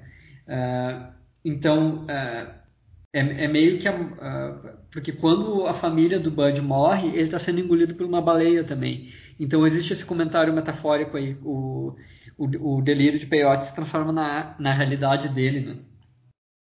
Ah, sim. E na, se não me engano, na edição seguinte, eh, nós testemunhamos o como a, a morte da família dele afetou a vida do Bud, né? Que se mostrou é. totalmente frágil, né, cara? Isso, como a, é meio que a morte daquele Bud que a gente conhecia, né? É, e aí até ele começa a usar roupa de couro mesmo, é, e uma roupa preta e tudo, né? E aí ele se torna aquela assombração que a gente conheceu nas outras histórias.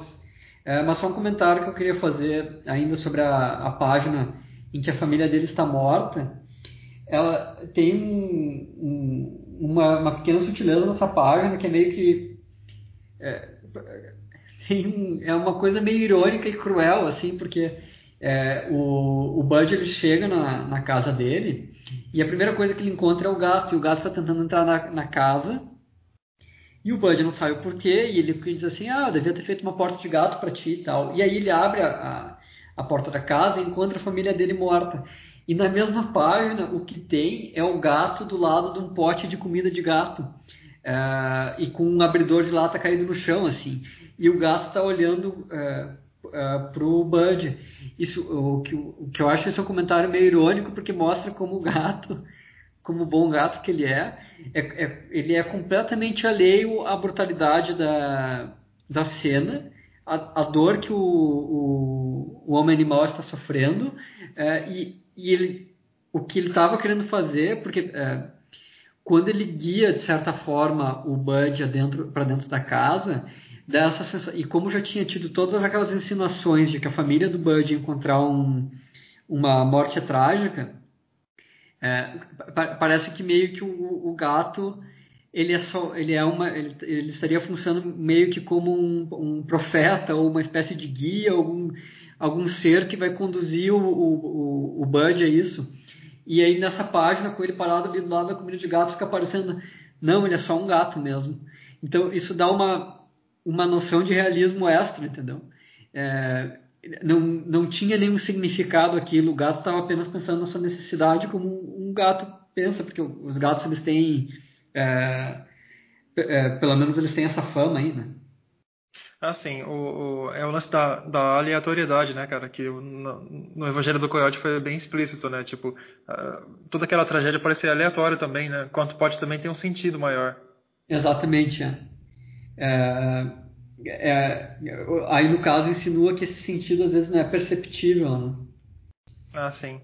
E no, a gente vê na próxima edição que o Bud entra no modo vingança, né? Isso, e, e é engraçado que é, é, no, no, final ele vai descobrir que tem, tem aquela questão de ele receber uma ligação do, do mestre dos espelhos que diz que está fazendo aquela denúncia por bons motivos, mas na verdade a gente sabe que é só por é, pela vontade de vingança. É, e, mas ao longo de toda a história, o Bud está lidando com o negócio de investigação policial e tudo, enquanto que o responsável pela morte está ganhando tipo uma super armadura, que é uma super armadura que tu veria em 579 personagens ao longo da década de 90, porque ela, te, ela é extremamente violenta, ela lança na palma, ela tem garras, é, ela tem uma metralhadora, e ao mesmo tempo ela é extremamente ridícula. Tanto que os caras chamam ela de Bugman, né? Que é um nome tão de, de, de herói, de, de, de coisas de gibi de herói, né? Sim. Então estabelece esse contraste aí, né? É, o, eu acho que o, o, o, Morrison talvez tenha tentado fazer uma rima com essa com esse lado da indústria mais mais grim and gritty, né? Mais mais escuro e dark, né? Porque o homem, homem animal ele ele ele se, se destitui de qualquer tipo de pureza para poder e ele se, e ele realmente ele comete vários atos cruéis nessa edição, né, cara? Sim, é, ele, ele entra meio que em modo assassino, assim, né? É, ele, ele, se, ele se transforma. É, se tivessem é, se tivessem chegado para o Grant Morrison e dito é, não para o Grant Morrison, mas enfim para um outro escritor, faz um remake noventista do, do Homem Animal, ele teria esse escritor teria transformado o Homem Animal nisso. É, um cara feroz, com jaqueta de couro e Sim. roupa preta, e o, o óculos antes era meio arredondado, agora ele é bem anguloso, as lentes são os triângulos, né? É, enfim, ele, ele transformaria ele num vingador e tem até essa questão de ah, morreu a família dele, né? É, nesse sentido, é, é, é, é parecido com o, o, a origem do Justiceiro, né? É, o Justiceiro também, é, porque muitos, muitos heróis perderam a família e isso, de certa forma, está relacionado ao fato de serem os heróis, que nem a gente citou o Batman, de certa forma o Homem-Aranha também. Só que o Justiceiro é um dos poucos adultos que perdeu a sua família, né? É, e isso dá meio que um outro contexto para a questão, porque uma, uma, criança, um adolescente perdeu os pais é meio que uma é meio que uma experiência formativa, né?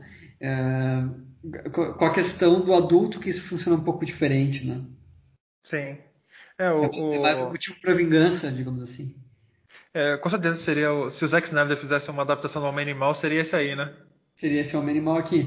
E o, e o, o, Grant, o Grant Morrison tá meio que percebendo a ironia disso, né? Até porque quando ele finalmente encontra esse super robô que lança. Ele não lança chamas, ele lança na palme, que tem um contexto extra de realismo e crueldade, porque na palme é uma arma de guerra, foi usada no Vietnã, então tem todas essas associações aí na mente do leitor, né? E ele projeta as garras e tal, e tudo tem uma, tudo tem uma explicação que é meio realista e ridícula. É, claro que ele faz isso muito bem, mas é parecido com o que o Christopher Nolan faz no Batman Begins, que todas as, todas as partes do uniforme do Batman têm uma utilidade. Esse herói é meio que uma piada em relação a isso, né? É, porque ele tem garras, só que ele tem garras porque é uma opção estética, não é porque elas têm uma utilidade. Só que eles dão uma utilidade para dar esse aspecto, se dá essa utilidade para dar um aspecto realista.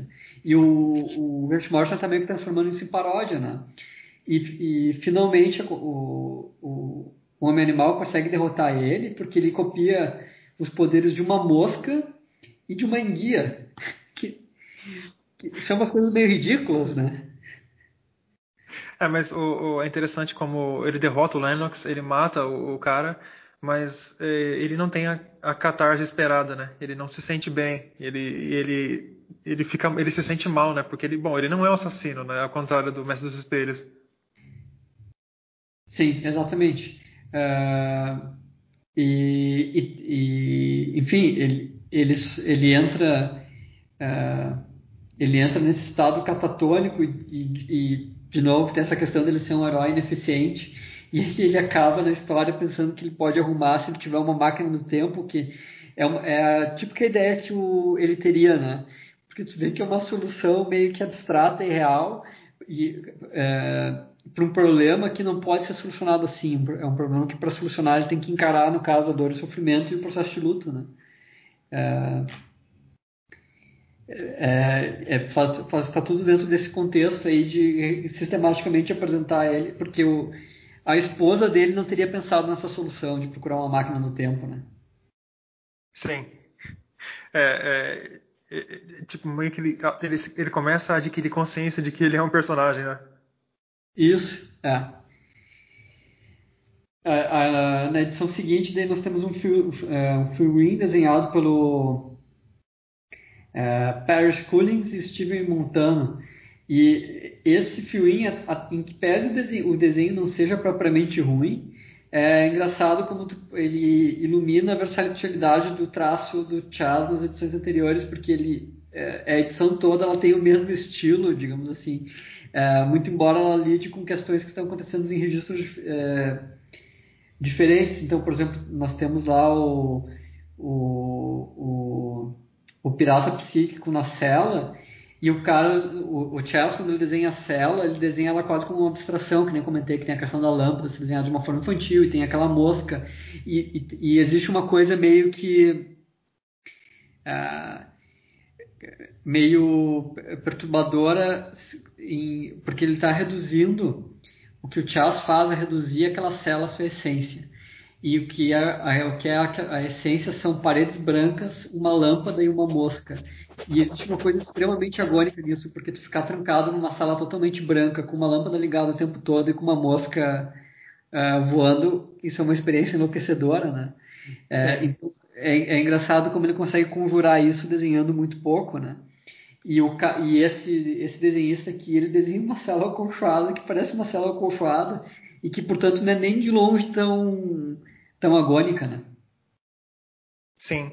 É, e a gente vê que o, o Bud, ele, ele vai, ele começa a procurar quais dos personagens da DC da continuidade dele que podem voltar no tempo, né? Aí primeiro ele vai naquele, na, naquele cara que ele bofeteou lá em Paris e ele vê que ele não consegue mais graças à ampulheta destruída pelo metamorfo. Isso aí. É, que, que, funciona, que rima com o comentário que aquela história fez, né? Sobre a estupidez do metamorfo e, e, é, e, e até nesse sentido de que né, nessa, nessa edição é, viajar no tempo é um é, mostra como viajar no tempo seria uma solução seria uma tecnologia fantástica que, que ela existisse as coisas que ela possibilitaria acontecendo e ao mesmo tempo como os personagens tratam isso como uma coisa que acontece em histórias em quadrinhos porque o metamorfo quando ele destruiu a ampulheta do cara é, ele estava pensando em derrotar um vilão e ele não estava pensando nas, nas milhões de possibilidades fantásticas para a humanidade que existiria a possibilidade de ter uma tecnologia que permite viajar no tempo de forma simples e eficaz. Né? É, e, e, aí aqui também tem os, os depois ele vai lá e, e procura é, os Time Masters lá e eles têm umas preocupações realistas assim, ah, mas viajar no tempo é uma coisa é, é caro, não sei o quê. É, e, e, poderia funcionar se o cara não tivesse destruído a ampulheta do outro. Então, é, tem essa camada assim. É, é, é uma coisa realista quando, não, quando tu precisa usar ela para fazer a coisa certa, pelo menos a coisa certa, desde a percepção do, desde a é, percepção do homem-animal nessa história aqui. Ah, sim. Uh, Vicente, na, é na próxima edição que tem aquela capa maravilhosa do Pirata Psíquico regurgitando revista dos anos 50? É, não. É, a próxima edição é que tem uns hippies na capa. Porque tem. O, o Homem Animal ele começa a viajar no tempo. Deixa eu ver se é isso mesmo. Ah, essa sim, que tem o Vingador Fantasma, né? Isso, e aí ele encontra os personagens. Uh, ele encontra os personagens imortais da DC, né? Que é o Etrigan? O, o Etrigan, o Phantom Stranger e um outro que eu nunca tinha visto na vida, é, mas que é engraçado. Né? Ele, é engraçado que ele se diz: Eu sou um homem imortal e esse é meu nome porque eu sou um homem e eu sou imortal. Cara, essa, é, isso com certeza devia ser duas e meia da madrugada. O Morrison tava de saco cheio. Quer saber? Foda-se, vai. Mas ao mesmo tempo uma piadinha, né, cara? É, fica engraçado. Uma coisa que a gente, aqui nessa edição aparece, que já tinha aparecido antes, que a gente não esqueceu de comentar, é como o, o Asilo Arkham, né, que, é, que é onde que o pirata psíquico está internado, é uma parte importante da história. E Asilo Arkham é exatamente a história que o Grant Morrison, uh, que foi que garantiu que ele publicasse gibis pela DC, foi essa história pela qual a Karen Merrick contratou ele. Uh, e saiu mais ou menos nessa época, né? Então meio que faz sentido como plug comercial que ele incorpore o Asilo Arkham no, no Homem Animal, como se ele dissesse assim, ah, vocês querem ver o que mais o Grant Morrison tem a dizer sobre o Asilo Arkham? E, e até plug comercial mesmo, porque parece que o, o Asilo Arkham, é, naquele momento, foi o, o, o, o, entre os gibis, ele não foi o gibi mais vendido da história até aquele momento mas ele foi o primeiro gibi no qual uma vendagem espetacular repercutiu de forma extremamente favorável ao roteirista, porque Ronin, para fazer Ronin, o Frank Miller ganhou praticamente um cheque em branco. Uh, só que Ronin não, não foi um sucesso de vendas, então não teve um acúmulo de royalties. Asilo Arkham foi um sucesso de vendas. Foi a primeira vez, então, é, é, para explicar de um jeito melhor, foi a primeira vez que um, um quadrinista conseguiu ficar rico pelos royalties decorrentes de uma história. Você, é, então, foi o então, ele conseguiu, então ele conseguiu comprar um castelo na Escócia com o dinheiro que ele recebeu? É, talvez sim. Caralho. É, o Frank Miller conseguiu comprar uma casa em Los Angeles, que talvez seja mais caro do que um castelo na Escócia, né? Ah, sim, o com certeza. então, o Grant, também, né? o Grant Morrison talvez tenha comprado dois castelos. e um garçom. Um pra ele e um pro cachorro dele. Ô Vicente, o, essa história aqui, o, o, o, Vingador Fantasma, ele, ele, ele, ele se apresenta. Pô, eu, eu sempre achei esse personagem muito interessante, cara, mas ele tem, não tem quase nada publicado, né, cara? Não, tem uma história do Alan Moore, se eu não me engano, né? Que, é, se eu não me engano, uma, foi publicado no Secret Origins, a origem do Vingador Fantasma pós-crise foi o Alan Moore que escreveu. É uma história bem legal, tem naquele encadernado que eu acho que a Panini lançou até no Brasil, é, que é o Universo DC por Alan Moore, que é uma coletânea de histórias curtas que o Alan Moore escreveu para DC. Se eu não me engano, é, essa história tem lá. É e, ela é desenhada, e ela é desenhada pelo Joy Orlando, que é um, é um clássico aí dos quadrinhos, trabalhando nesse comics e tudo. Né? Ah, pode... oh, o Joy Orlando, cara, o cara que fez a, aquela página do Watchmen. Exatamente, exatamente. Nosso grande amigo Joy eu acho interessante que, tipo assim, é, se o nosso amigo Grant Morrison ele, ele, ele foi buscar os personagens com poderes animais, é, vale lembrar também que a DC também tem uma ala de personagens so, somente fantasmas, né? Porque tem o, o Deadman, tem o Vingador Fantasma, tem o Espectro. E tem uma característica que eu acho legal desses personagens que, tipo assim, eles são meio que o. Eles são meio que o Dante do personagem que, da história principal, né? Eles vão vagando por mundos e mundos, oferecendo várias, várias é, tipo um, um, conceito superior, né? Sim. É, é, é, é, que a DC ela tem uma galeria de personagens muito, muito grande, né, cara? É, mas isso que tu fala é verdade, eles têm tropecentos mil fantasmas. É, enfim, é, essa história é cheia de versões de personagens, assim, né, cara? É, até é engraçado que tem Sunshine Superman. Depois lá eles falam sobre ele e tudo. É bem umas versões malucadas, e de novo tem esse comentário sobre heróis em versão cruel, porque tem uh, muitas versões do Super-Homem também, e tem o Ultraman e o Overman. Uh, o Overman seria, uh, seria o super, ultra e em excesso, né? Over. Uh, e ele é um ele é um psicopata apocalíptico, destruidor de mundos, parecido com o Miracle Man do Alan Moore. É parecido com o Kid Miracle Man, né? Exatamente, é. É, também tem aquele Uberman, né? Que é o, é o super nazi, né? Exatamente. É, é, é, engraçado que tudo funciona como uma piadinha, né?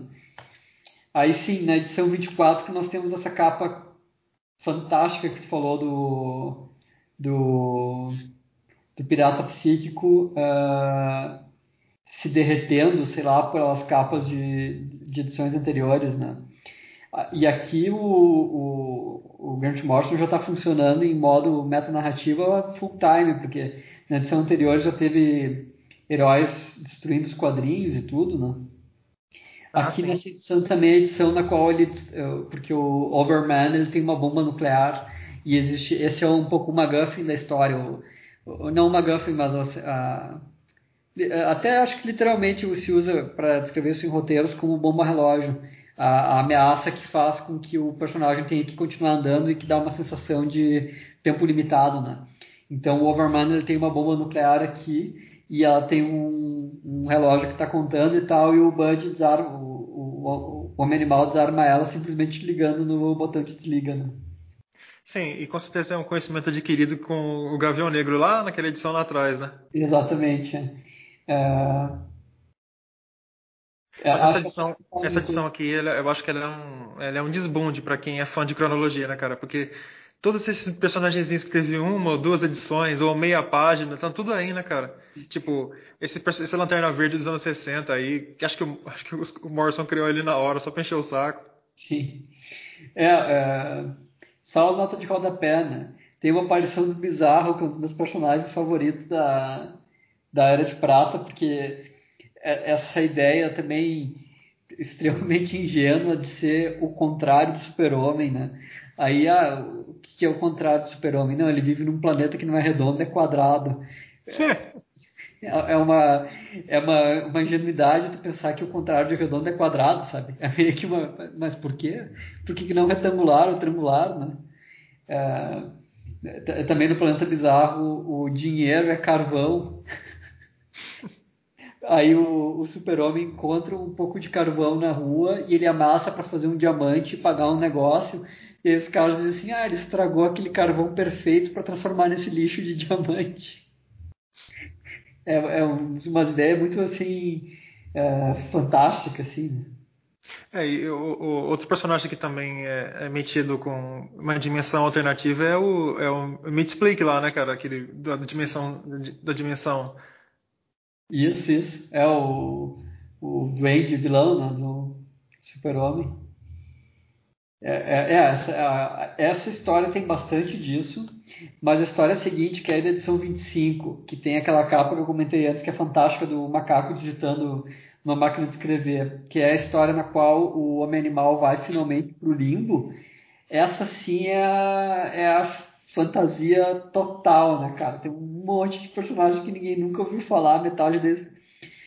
Aposto que metade deles o Grant Morrison inventou na hora, porque ele Sim. consegue copiar tão bem o estilo Era de Prata que o cara não consegue reconhecer se aquilo ali existiu ou não, né, mano? Ô Vicente, o, esse macaco na capa me lembrou bastante. Você chegou já a ler aquele conto do Aldous Huxley, O Macaco e a Essência? Não, não li. Cara, eu recomendo que você leia, porque ela, ela tem toda uma, uma camada metalinguística, tá ligado? Tipo assim, é, a história principal é um pós-apocalíptico, só que é, é um pós-apocalíptico dentro de um roteiro de cinema dos personagens que estão no, no conto, tá ligado?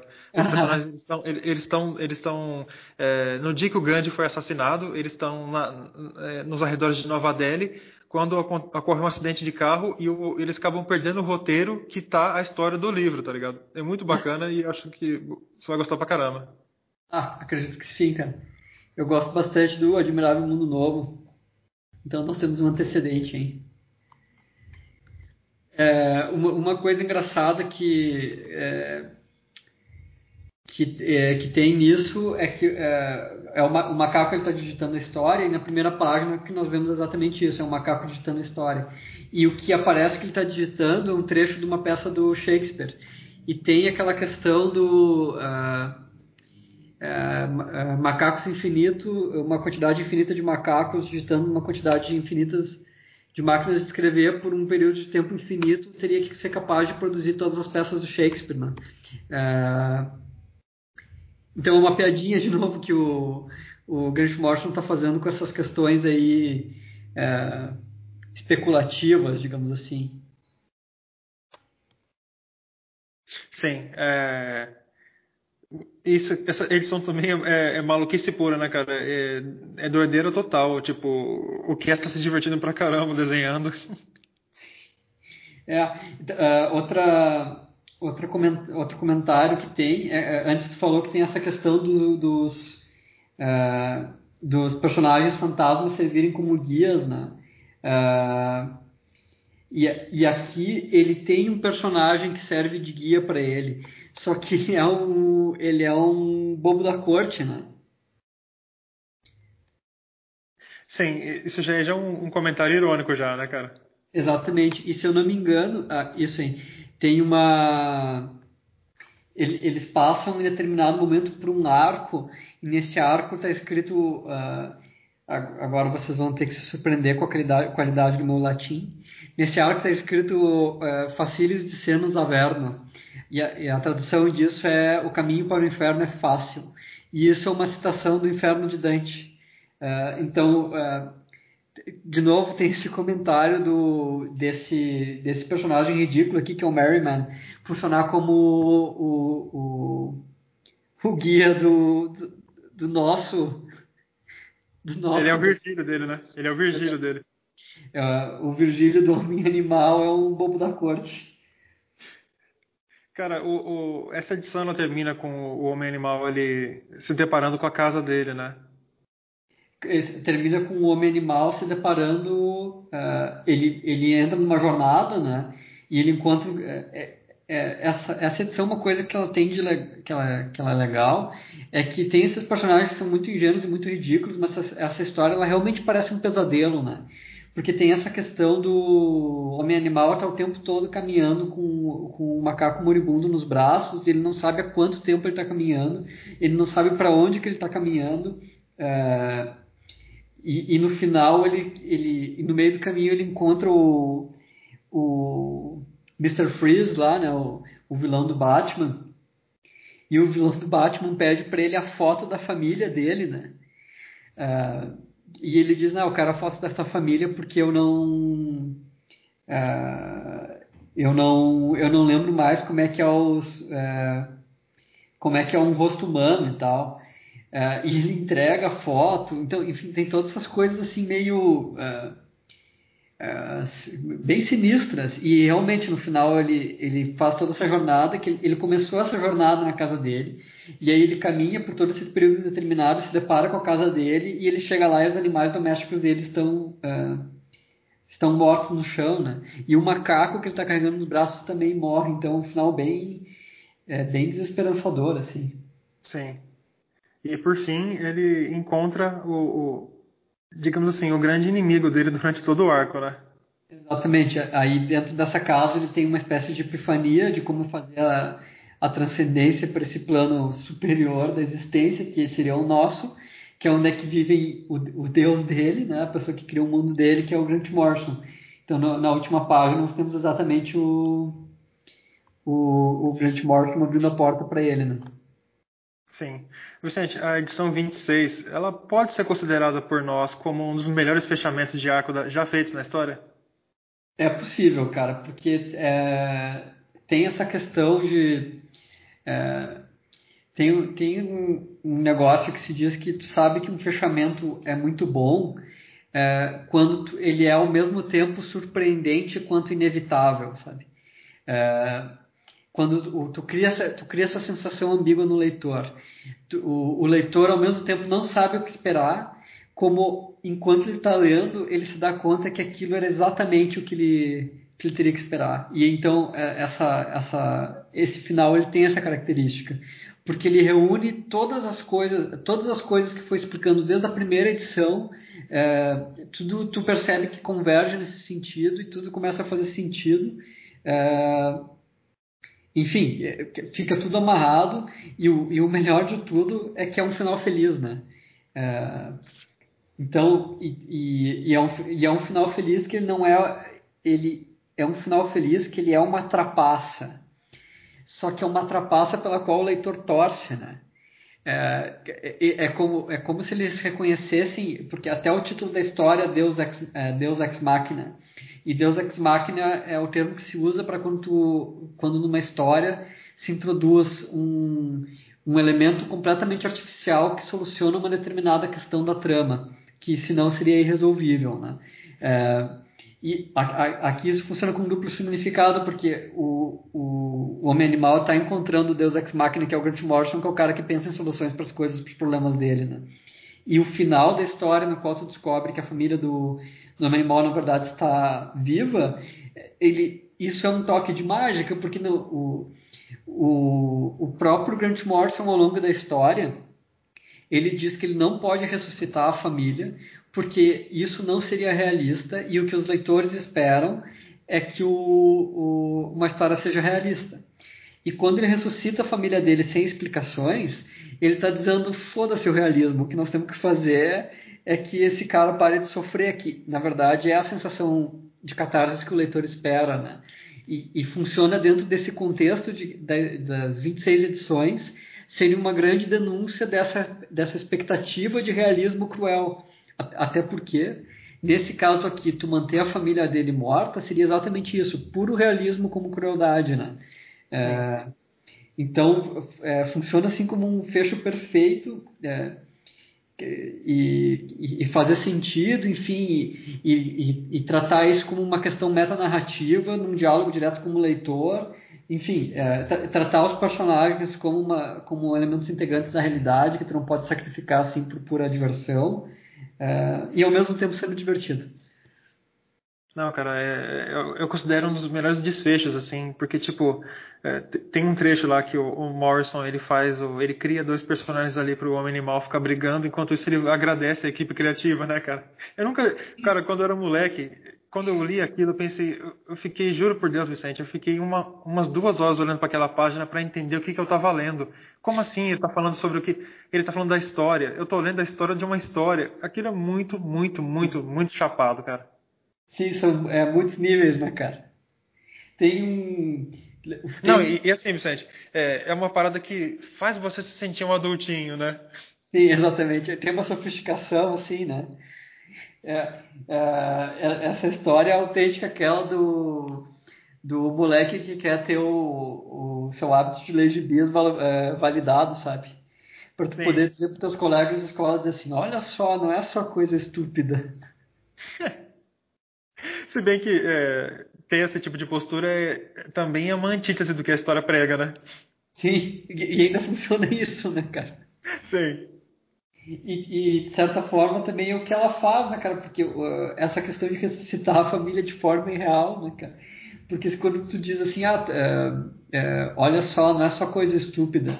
O que tu está tentando articular é que é, é, exatamente que não é uma coisa que que não faz sentido, que é um monte de bobagens produzidas sem, nenhum, sem, nenhuma, sem nenhuma preocupação concreta em estabelecer uma história séria. E o, o, quando ele ressuscita a família dele sem apresentar nenhum motivo, é isso que ele está fazendo, né?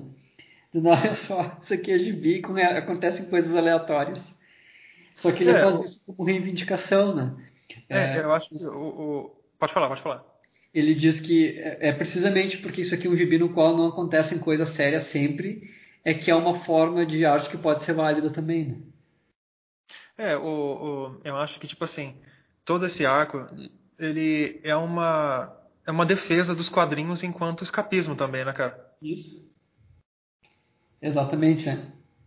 E, que, tipo e... assim, a, molecada, é, isso que a gente fala, tava falando da, do, moleque que busca, busca validar a mídia que ele gosta, tornando ela, ela, na visão dele, mais realista e sombria, Zack Snyder que eu diga, é, é o tipo de pessoa que, que assim, que não se diverte por completo, né? Não, não tem uma experiência completa porque ela está sempre preocupada nesse tipo de validação, né?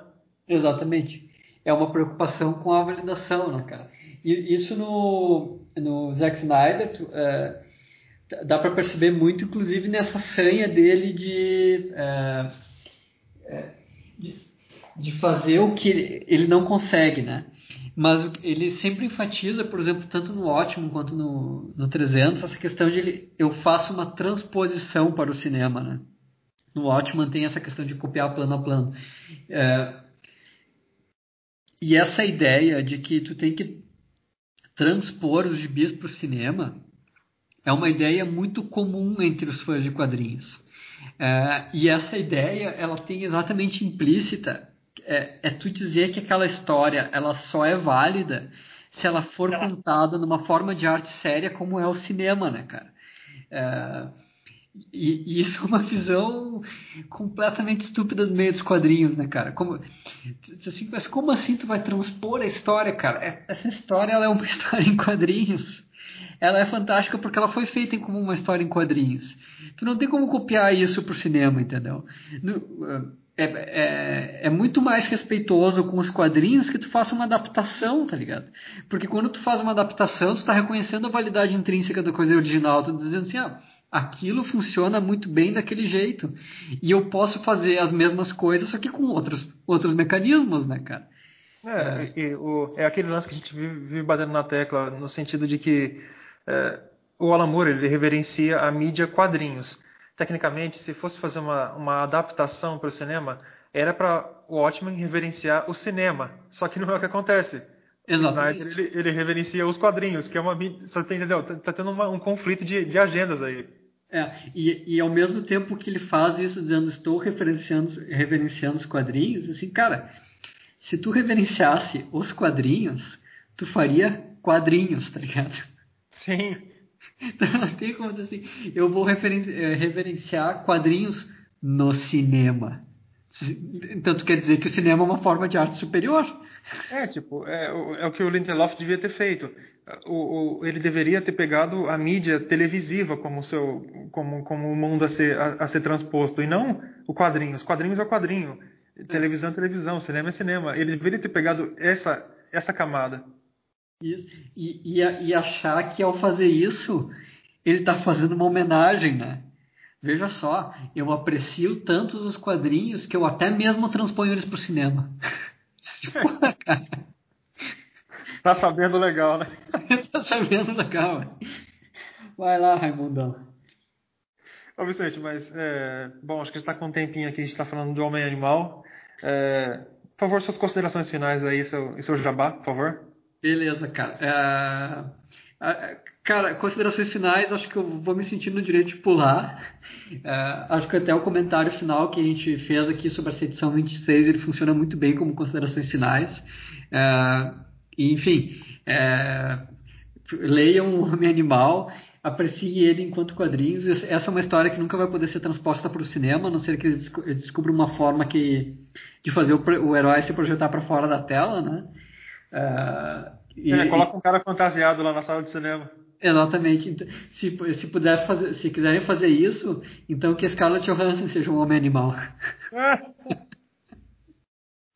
Não, e tem, que, e tem que ser um cara tão loser quanto o Bud, né? Se quiserem me contratar, eu tô aceitando.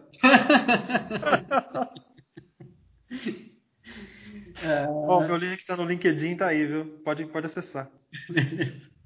e, em relação ao Jabá, vou apenas me remeter aí ao, a, ao New Frontiers Nerd é, eu estou trabalhando na próxima resenha, ela já está gigante, vai ficar maior ainda. Tenho certeza que vai fazer todos os meus leitores habituais ficarem muito felizes, né? É, e ainda lembro vocês que é, para quem assinar o Bunker do Dilma, tem lá, recebe os ensaios dos Cavaleiros das Trevas, nos quais eu e o Dionísio a gente, é, a gente desdobra alguns, alguns assuntos que a gente já tratou aqui no episódio piloto, no episódio especial sobre o, nos dois episódios especiais sobre o Cavaleiro das Trevas que a gente fez. É, que a gente fez para grande alegria do Douglas, que se divertiu muito editando seis horas de podcast, se divertiu ao ponto de querer reproduzir a experiência com o Homem Animal. Ah, sim. Perfeito. Ah, o, com certeza o cara que escreve as minhas histórias, ele deve me odiar. ah, uh, uma, cara, um, comentário uh, interessante de se fazer é, é que nessa essa história, no, uma, uma coisa que ela tem é que o, uma das muitas coisas que ela tem, um dos muitos temas que ela encerra e contempla, é essa questão da, é, da, da, redenção do personagem, porque o, o, o, o que acontece com o animal no, no, final dessa história, ele, ele se redime. E uma das coisas que ele faz é perceber a inutilidade da violência. Então, fecha esse arco de novo nesse sentido, né? É, e, e, nesse sentido, é, é, é como se, se, o Evangelho do Coyote tivesse um capítulo extra no qual o Coyote ressuscita, né? É, então, tem, tem, tem todas essas esses temas e subtemas de, de, de redenção que o Grant Morrison está conseguindo tratar aqui de um jeito espetacular. É, é como se o coiote fosse o, o Sísifo, né? No mito de Sísifo, do caminho, né? É, no final, ele, ele acaba entendendo a sua, o absurdo da existência e começa a contemplar aquele lugar, né? Isso, é. é e eu, eu lembrei disso porque tu estava aí contemplando o absurdo da tua existência, tendo que ser obrigado a sistematicamente editar, editar podcasts intermináveis. Então fica aí a dica, cara, que no final tu morre e te redime. Oh, beleza, cara, valeu. é, mas entre a redenção e dinheiro na conta, eu tô preferindo a segunda opção. Mas tudo bem. É, pessoal, é, eu queria agradecer a vocês. Tenham uma excelente semana e, e por favor, peçam para o roteirista de suas vidas melhorarem as vidas de vocês. Um abraço. Beleza, pessoal. Peçam pelo menos um final, um episódio final de é, um episódio especial de final de ano. Beleza. Valeu.